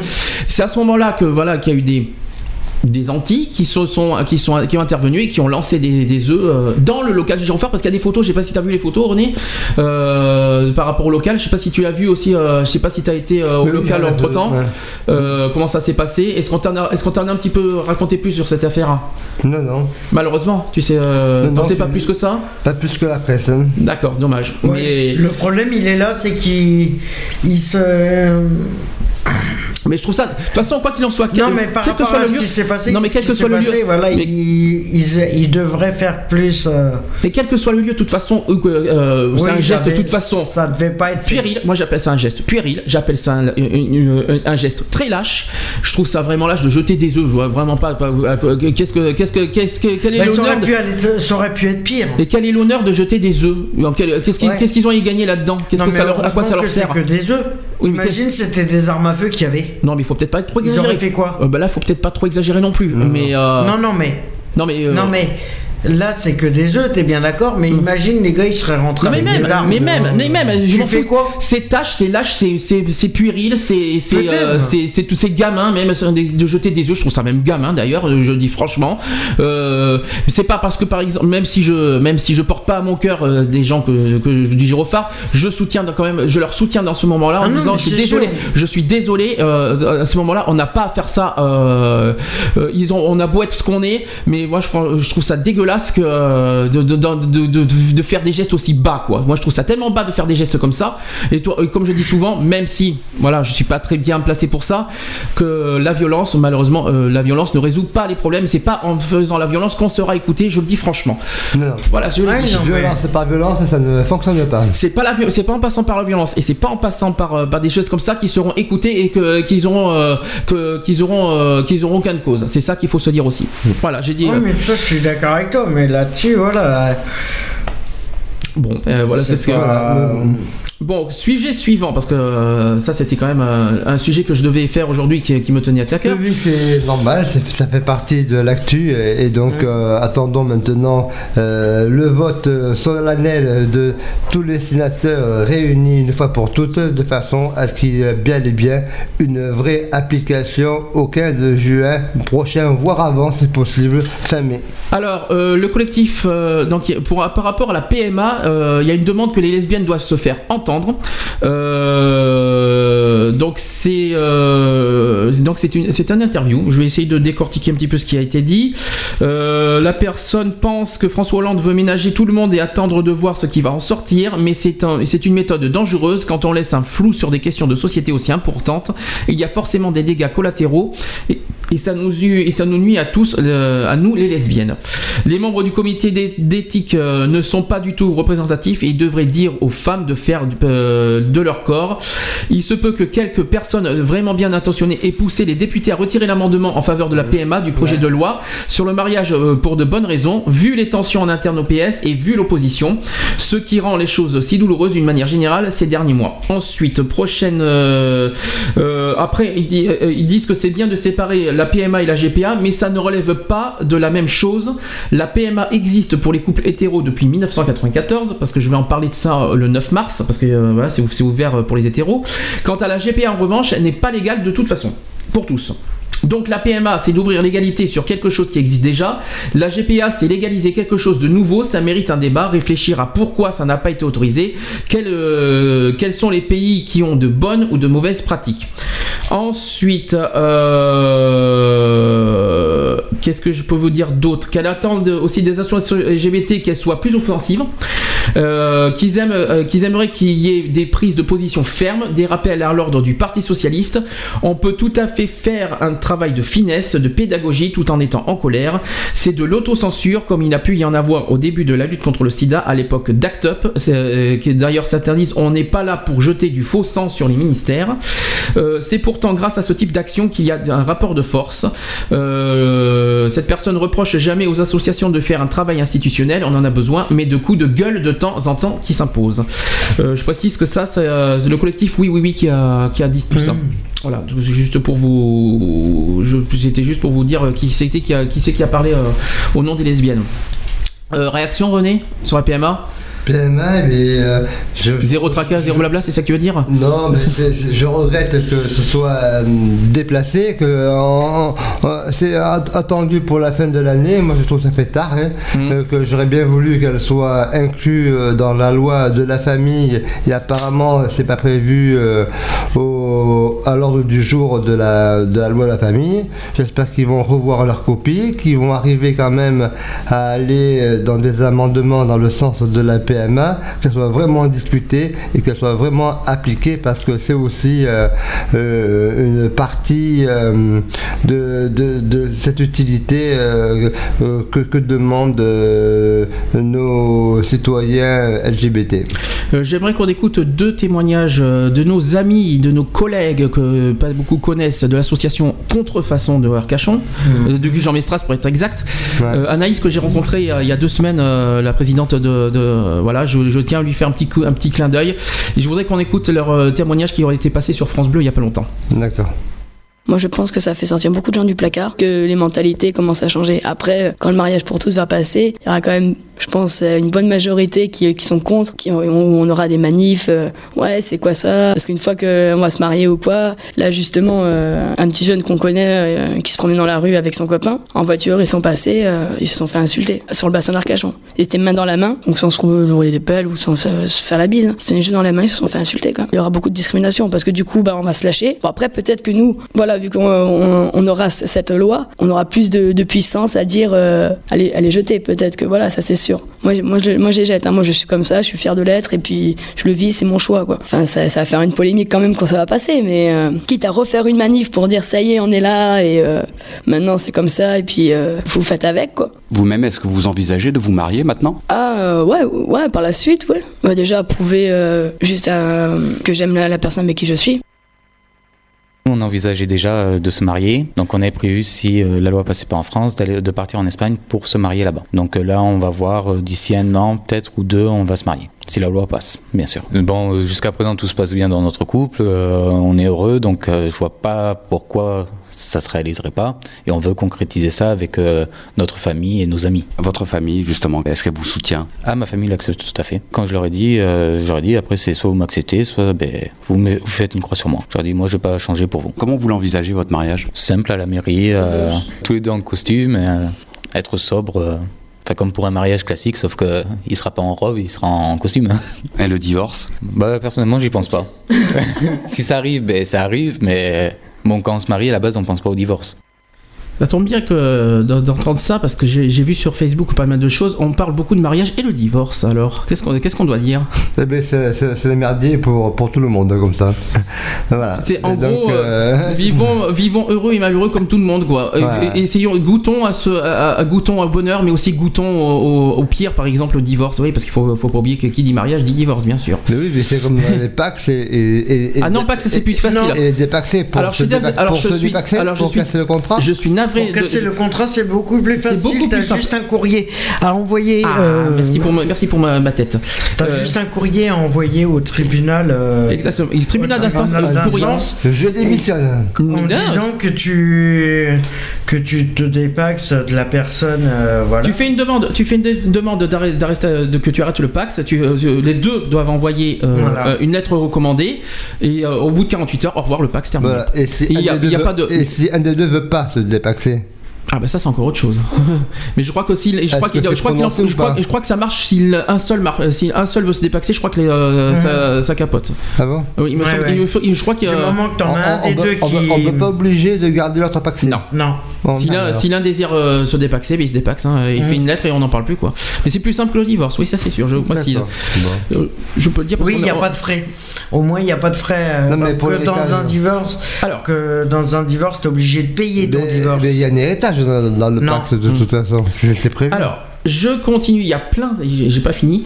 Euh, il y a eu une réunion entre le gouvernement et Twitter et ainsi que les associations, les associations LGBT au, au sujet des tweets euh, homophobes. Mhm. Ça a lieu euh, ben, il y a deux semaines, euh, en présence de plusieurs associations LGBT, dont l'Inter-LGBT Contact, SOS Homophobie et le Ravad, qui s'est tenu euh, le vendredi 8 février. Donc il y a une réunion avec euh, Na- Najat Vallaud-Belkacem, avec des membres de l'entreprise de microblogging Twitter, euh, qui euh, avec euh, Alexander euh, McGillivray, qui est directeur des affaires juridiques. Alors je vais expliquer tout ça. Euh, du côté du ministère, cette réunion euh, est un premier pas vers une action concrète du gouvernement, notamment avec les ministères de l'Intérieur, de la Justice et de l'économie numérique. Euh, certains points sont à parfaire, mais on est globalement très satisfait, explique euh, le conseiller presse du ministère des droits des femmes. Ensuite, en effet, les associations pourraient désormais être identifiées et avoir un statut particulier leur permettant d'envoyer des messages de rappel à la loi dès lors qu'un message euh, d'incitation à la haine est posté. Donc les associations maintenant ont le pouvoir de, donner, euh, de dire des choses euh, par rapport à des tweets homophobes. Ces messages seraient alors prioritaires et resteraient en tête de page. Najat Vallaud-Belkacem a été très ferme à ce sujet. Agir contre la création et la diffusion de ces tweets n'est pas une option pour Twitter, même si les, législations américaines et françaises ne sont pas les mêmes. Cette réunion avait lieu quasiment simultanément avec l'adoption par le Sénat de la proposition de loi de l'allongement des délais de prescription contre, concernant les propos homophobes. Bizarre, hein Et oui, ça, ça- Euh, bilan de tout ça ben, en demi-teinte pour les associations par contre, parce que pour les associations l'enthousiasme est un peu moins de mise. Euh, ils disent, euh, voilà ce qu'ils disent, on est satisfait de cette première prise de contact, mais on est un peu frustré parce qu'on a l'impression qu'ils se reposent un peu sur nous. On attend de voir si ça va être efficace. Euh, D'ailleurs, Mathieu Nossan de l'inter-LGBT, euh, bah, c'est ce qu'il a dit. hein. Euh, on attend, ils attendent de voir que si ça va être efficace tout ça. Euh, elle aussi présente à cette réunion la présidente des SOS homophobiques, Eli- Elisabeth Ronzier, revient sur les mesures présentées par le- les représentants de Twitter. Alors elle a dit ça, on est déjà très content que Twitter ait fait la démarche de participer à cette réunion. Ça a permis de faire prendre conscience qu'il faut améliorer et rendre plus visibles les procédures de signalement Bon, qui existent déjà sur Twitter. C'est sympa de me couper la parole, Ren. Oui, parce que c'est- quand même en, en tweet, en tweet, en tweet, en tweet. Hum. Et bon, excusez-moi de- d'intervenir comme ça, mais Tu me- moi, tu je- me- tu sais, tu lèves la main quand Je, je vois que, que les Facebookiens euh, sont aussi euh, euh, plus ardus et plus, et plus sympathiques par rapport au Twitter. Alors. Mhm. Ouais, mais ils devraient tous les supprimer. Bah, déjà, mais justement, c'est ce que je voulais vous dire. Et, euh, suite à ça, il y a 44 tweets qui ont été supprimés. Donc, quid, euh, donc euh, par exemple, Twitter n'est pas contre, mais ils se, sont pas d'accord que le- l'UEJF explique. euh, euh, alors, quid de l'identification C'est pas facile. Des auteurs des tweets racistes ou homophobes, parce que vous oubliez qu'il n'y a pas que des tweets Ouais. homophobes, il y a aussi racistes et antisémites. Euh, par exemple, l'Union des étudiants juifs de France a mené dernièrement une action en justice contre Twitter pour la mise en place d'un dispositif plus accessible permettant le signalement de tweets discriminants, mais aussi pour l'identification des personnes qui ont créé ces tweets. Ensuite, fin janvier, la justice s'est finalement prononcée en faveur de l'association étudiante. Si elle désapprouve la méthode que propose alors l'entreprise, que propose alors l'entreprise alors en réalité, ils savent ce qu'ils ne veulent pas. Euh, et si elle désapprouve la méthode que propose l'entreprise, je vais y arriver, mais ça reste très flou quand on leur demande ce qu'ils voudraient réellement mettre en place, souligne Elisabeth Ronzier. Euh, la suppression de 44 tweets, pour eux, c'est, euh, SOS homophobie, ils trouvent ça ridicule. Euh, Nous avons des classeurs entiers de tweets homophobes qu'on qu'on se ferait un plaisir de leur amener pour les traiter. Si cette réunion a permis à Twitter de proposer des actions pour lutter contre les tweets discriminants sur son réseau social, elle a aussi permis de voir quelles améliorations pourraient être apportées aux mesures déjà existantes mais peu visibles. Je- Voilà. Je, vais y arriver parce que c'est pas facile. Oui, mais il y a Twitter et Twitter. Excusez-moi, j'ai un peu de souffle, je vais y arriver. hein. C'est plus, mais- c'est plus facile de tweeter alors. Non, mais seulement que ça soit euh, pour des, des actes homophobes sur Twitter ou racistes ou tout ça, ça devrait même pas apparaître. Mais le il c'est plus accessible. C'est qu'au moment, par rapport aux informations que tu donnes sur Twitter, s'ils voient que c'est à caractère discriminatoire, ils devraient même pas le publier. Non, ils mais- les laissent publier. non, mais est-ce que maintenant- c'est qu'ils sont Parce qu'il n'y a pas de Maintenant, voilà, alors. maintenant, voilà. Oui, c'est que c'est pas géré. Voilà, voilà ce que je pense personnellement. Ouais, ouais. Le, le- le- le gouvernement donne pouvoir aux associations de, de, de- surveiller tout ça. Ouais, Ouais, mais Euh, niveau- pas français. Le problème, euh, est-ce que c'est vrai, d'une part, est-ce que c'est vraiment aux associations de gérer ça ou est-ce que Non. c'est à Twitter de, de- de modérer leur site euh, et, et de supprimer les trucs euh, comme font Facebook d'ailleurs Ouais, mais Ah, ben, ça supprimer. Twitter, c'est Parce que Facebook, c'est pas français, donc. euh, Non, mais Twitter non plus. Hein. Oui, mais le problème, c'est justement au niveau de la loi. Twitter. Twitter n'est pas français. Très bien. Ouais. Mais qu'est-ce qu'ils peuvent faire à la France puisque le site n'est pas français? Eh, ils peuvent rien faire. Ah non. Et si, il peut- Donc, il peut- il non, peut à Twitter, donc la- à la responsabilité de Twitter Mmh. de, de- de surveiller leur site, de faire attention aux propos qui sont dans leur site, comme tout comme tout site euh, confondu, Ouais. qui euh, qui doivent supprimer par eux-mêmes euh, tout ce qui est euh, Tout ce qui est à caractère discriminatoire. euh, tout ce qui est homophobe, Ouais, tout ce qui est ouais. raciste, tout ce qui est antisémite, tout ce que vous voulez. Donc Mais pour moi, discriminatoire, non pour moi c'est pas aux associations d'agir, mais à Twitter de, de modérer Ah leur oui. site. Ah oui, non, Ça devraient sera déjà supprimer. un bon travail de fait et une bonne euh, réalité Non, mais euh, le problème, des messages. Non, mais le problème qui est, c'est que si les sites comme ça sont créés, d'accord, on n'est pas contre pour de l'information, des trucs comme ça, d'accord, mais si c'était mieux géré, parce que les gars qui ont créé ça, ce qu'ils ont vu en premier, c'est quoi C'est le pognon.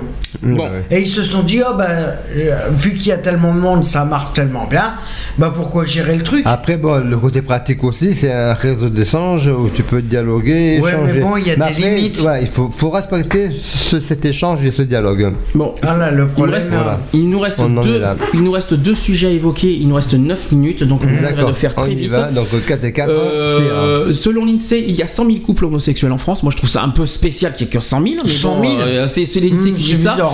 Alors, euh, c'est un, c'est l'INSEE qui a publié ça. Alors 60% de gays, 40% de lesbiennes, d'accord Ouais. Euh, Début 2011, en France métropolitaine, l'INSEE dé- dénombre en effet 200 000 personnes majeures qui déclarent être en couple, soit 100 000 couples de même sexe. Bonjour Manu qui arrive.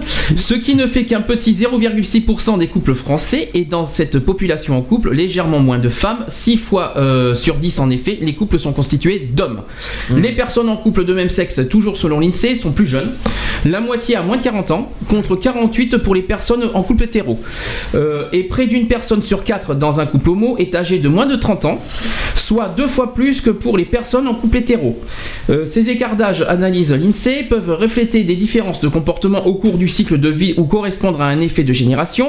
Avoir un conjoint de même sexe pouvait être plus, diffi- pouvait être plus difficilement envisageable par le passé. Euh, les couples homo seraient aussi plus diplômés et plus urbains. 48% des personnes se déclarant en couple homo euh, ont un diplôme universitaire, soit 20 points de plus que les personnes en couple hétéro.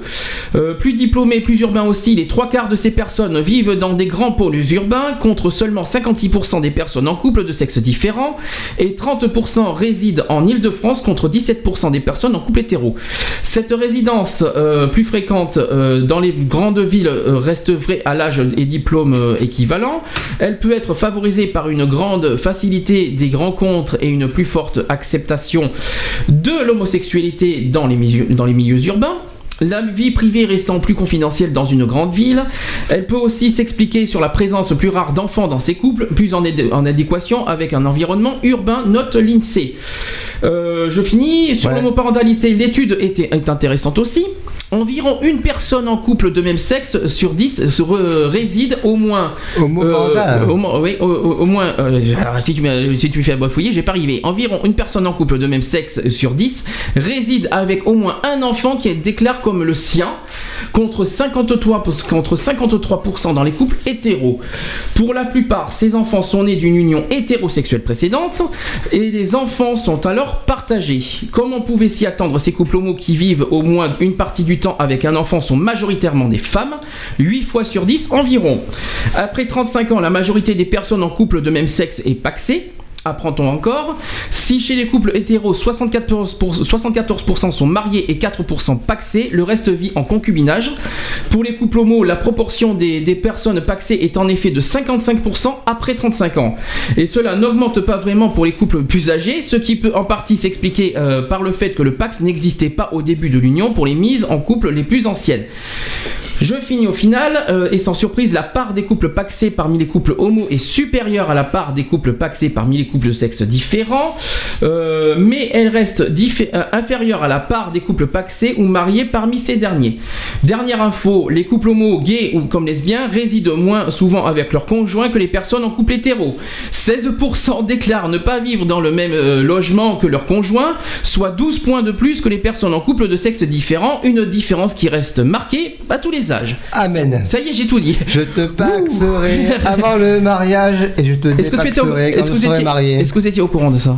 Ah oui, bien sûr, tout à fait. Ah bon, Oui, non, moi, j'ai lu la presse, moi. donc, T'as lu la presse, ça, c'est bien. 2 millions de, de personnes vivent euh, en famille monoparentale euh, et donc euh, dans tout cela, on y trouve euh, euh, Donc euh, qu'on arrête, euh, l'esprit de, tout- de tout un chacun. alors qu'on arrête un petit peu d'injurier les couples homo parce que euh, voilà, les, Non, les mais le hétéros sont loin d'être euh, exemplaires. voilà, ils sont, ils sont loin du Ça- compte et euh, Ouais. ils savent très bien que. Eh bien, ce sont les préjugés. Donc, euh, Non, les mais voilà, préjugés les préjugés, il ferait mieux de se les garder, et puis, gagner. euh, Donc, euh, à nous de- d'être vigilants et que la loi va être appliquée. Elle sera appliquée, j'en suis persuadé. Mmh, mmh. Et, Non, mais le problème, c'est qu'il ferait mieux de se 15 regarder. juin, maintenant, quand- même s'ils vont faire un lobby ensuite la droite pour nous retirer ces droits-là, l'abroger quand ils reviendront au pouvoir, s'ils reviennent au pouvoir en 2017, euh, à ce moment-là, ils pourront y revenir dessus. Mais euh, ce temps-là est un autre moment et nous pourrons toujours euh, faire comme eux. Nous ferons 8000 euh, amendements pour un, un prochain loi.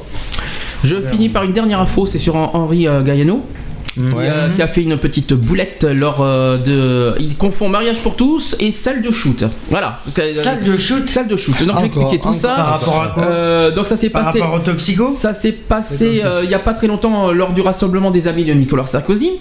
Euh, donc, euh, lors de, pour le député des Yvelines, ces deux mesures créent une société euh, du j'ai bien le droit ou alors vous voulez un enfant, vous avez tout fait pour ne pas pouvoir en vouloir, en avoir plutôt. Vous n'avez pas fait pour ne pas pouvoir en avoir. Vous allez demander le catalogue et vous choisissez. Homo ou drogué, un choix de vie. J'ai une pulsion d'enfant, je choisis bien. Et mais j'ai une pulsion de drogue, je vais acheter ma drogue, pas de problème. Voilà, moi je vais chez le droguiste, sur le c'est là où j'ai trouvé euh, un, un copain pour euh, aller coucher. Et en première ligne, en première ligne de l'opposition, Henri Galliano avait dénoncé le projet de loi qui allait, euh, qui allait violer les consciences. Une réponse de Christiane Taubira et de Noël Mamère plus tard qui dit et son assiduité a laissé à désirer devant les amis, il sait qu'il peut se lâcher. Voilà, Voilà, bon, donc, ouais, euh, lâchez-vous et puis écoutez René demain dans Excentrique. Non, bah ça c'est bien, de, c'est bien de faire ta promotion, René, mais euh, Il n'y est pas c'est- encore. c'est- ça- on y est- si on n'est pas loin, il nous reste 3 minutes, donc euh, plusieurs Ouais. choses demain excentrique vite fait. Bon, vite fait, donc euh, ben, c'est le dimanche de 16h à 19h. Euh, donc on va revenir sur l'événement du pont, sur l'auditorium, Victoire de la musique lundi, euh, classique. Ah oui, classique, c'est possible. Ah oui, oui, c'était classique. The Voice ce soir. Classique, non, The classique. Voice ce soir. The Voice ce soir. On va re- reparler du, du plouf de Splash. Et Ouais. Ah non, pitié, quelle horreur. Et ensuite, euh, on va revenir euh, sur euh, euh, le déplacement du chef de l'État euh, au salon de l'agriculture pour la 50e. On va revenir sur euh, les hum, Césars. Euh, César ouvre-toi. Oui, Euh, oui, a- César, ouvre-toi J'ai vu qu'il y a un film qui a été très très très. Et euh, c'est Amour ouais. qui a été le, plus publicité et qui euh, est prétendu avoir 8 Oscars pour le dimanche prochain où je serai absent euh, samedi et dimanche prochain. C'est ça. je Le m'en- 3 mars, il y aura pas. je m'en. Mm. mais on se retrouvera un peu plus tard, c'est pas grave. Mais dès demain déjà, euh, l'actu va être riche, l'actualité va être de, de bonne humeur, donc euh, pas bipolaire mais euh, tripolaire si vous êtes là. Mm-hmm. Et euh, donc euh, moi le polaire je le mets sur le dos quand j'ai froid.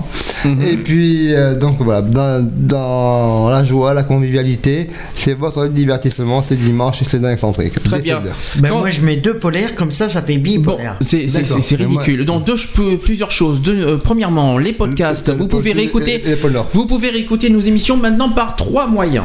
Ah. alors maintenant il y a trois moyens. D'abord, vous pouvez aller sur le site www.equality-radio.fr. Vous avez tous les podcasts, que ce soit excentrique ou, euh, ou Equality là-dessus. avec un Deuxième moyen. Deuxième moyen, vous, pouvez aller sur Live Radio ou sur iTunes. Vous, vous allez sur Equality, vous avez nos podcasts là-dessus. Et troisième moyen, et ça c'est tout nouveau, vous avez nos podcasts sur Facebook. Sur Facebook. Euh, c'est tout nouveau. Je viens de trouver le moyen. Euh, vous allez sur notre page Equality Radio, vous, vous cherchez dedans, vous avez euh, une- un petit onglet, vous cliquez sur podcast et vous avez nos podcasts sur Facebook. Voilà. C'est tout nouveau, ça vient, de- je j'ai réussi à le faire de depuis la semaine dernière. Euh, voilà, ça c'est fait. T'as pu tous les mettre hein Oui, j'ai pu tous les mettre. Ou c'est- je parle des miens, à podcast hein, je parle. Euh, je peux pas mettre les tiens parce que t'as pas été pas abonné là où il faut. Euh, ah j'y peux rien, j'y peux rien. c'est comme ça. C'est comme ça. Mais t'es euh, au moins sur euh, le, le- le site de Equality oui, oui. tirer podcast. Pourquoi j'ai dit tirer, euh, radio moi? C'est Ah non, Equality c'est tirer tirer podcast podcast avec un s.fr. C'est beaucoup mieux. C'est beaucoup plus logique. C'est pour le chat Equality Radio. Oui, oui, Et et- le chat et le lecteur. Exactement. Donc les podcasts, euh, site officiel Equality-podcast, podcast avec un s.fr. Ça y est, j'y suis Voilà, arrivé. voilà, on va y arriver. 18h. La semaine prochaine, on se retrouve euh, à 15h. On va parler de, euh, des, euh, des problèmes conjugaux. dans, deux Ça. semaines, dans deux semaines, on va revenir sur la PMA parce que c'est la journée de la femme le 8 mars. Le donc on 8 va, mars, on oui. va, donc Le je vais faire un spécial PMA GPA le, le, Le le 9. mars. Il n'y aura pas de- d'Equality le 16. Nous serons absents. Le 9. 16 mars, nous serons absents. et 16. Le, le fait- neuf, Ouais, voilà. le 16. Le 17 aussi. Euh, Le et 16 et puis- 17, puis- y a et après, je vous tiendrai au courant pour, euh, les, pour fin mars parce que je ne sais pas encore Voilà, si je serai et- là ou pas. Je vous tiendrai au courant Bon, de toute façon. Euh, je- normalement, je on le revient le 24, 23 mars. Normalement, mais s'il y a du nouveau, je vous tiendrai au courant euh, le 9 mars pour euh, savoir que- quand est-ce que je serai, quand est-ce que je serai pas là. Voilà. 18h, je suis à l'heure. Voilà. Manu Euh, oui, attends, mais demain dans Excentrique. Cette fois, je vais pas me tromper de chiffre cette fois. Alors, donne-moi. Je peux dire qu'on va avoir. On est d'accord. Euh, Je peux terminer Si, terminé. avec un petit, s'il- avec un vas-y. petit s'il te plaît, ça serait sympa. S'il te plaît, cher Oui. ami. Oui. T'as 30 secondes. Chers collègues, donc demain nous recevons euh, une euh, citoyenne, une élue de Saint-Médard-en-Jalles dans l'excentrique. Nous allons débattre du euh, le CEL, qui est une bourse d'échange. Et euh, donc euh, vous en saurez davantage de quoi il en résulte. Et puis euh, c'est une voisine. de- et donc c'est quelqu'un qui euh, va vous partager son activité. Bon, ben voilà. Ça, l'état le poivre. Voilà. Les amis, on finit. On se dit à demain, 16h. Bisous à tous. À samedi prochain, 15h pour Equality. Et puis bisous à Manu. Manu qui est là, Bisous à qui- Manu. qui va Manu aux manettes comme il dit tout le temps. Manu- Manu aux manettes pour Oh, Papa Manzaro. Voilà, donc Pop on the rock. exactement. Allez, euh, on vous dit à la semaine prochaine et on vous laisse. Alors c'est quoi le titre Manu s'il te plaît? Muse, n- euh, Nature One. Ah, Muse, j'adore en plus. Muse. Allez, Allez, bonne Bye. semaine à toutes. Bisous à tous. bisous. Et à la semaine prochaine, je retrouve pas. je- Retrouvez toutes nos émissions en podcast Sur www.equalities.fr www.equalities.fr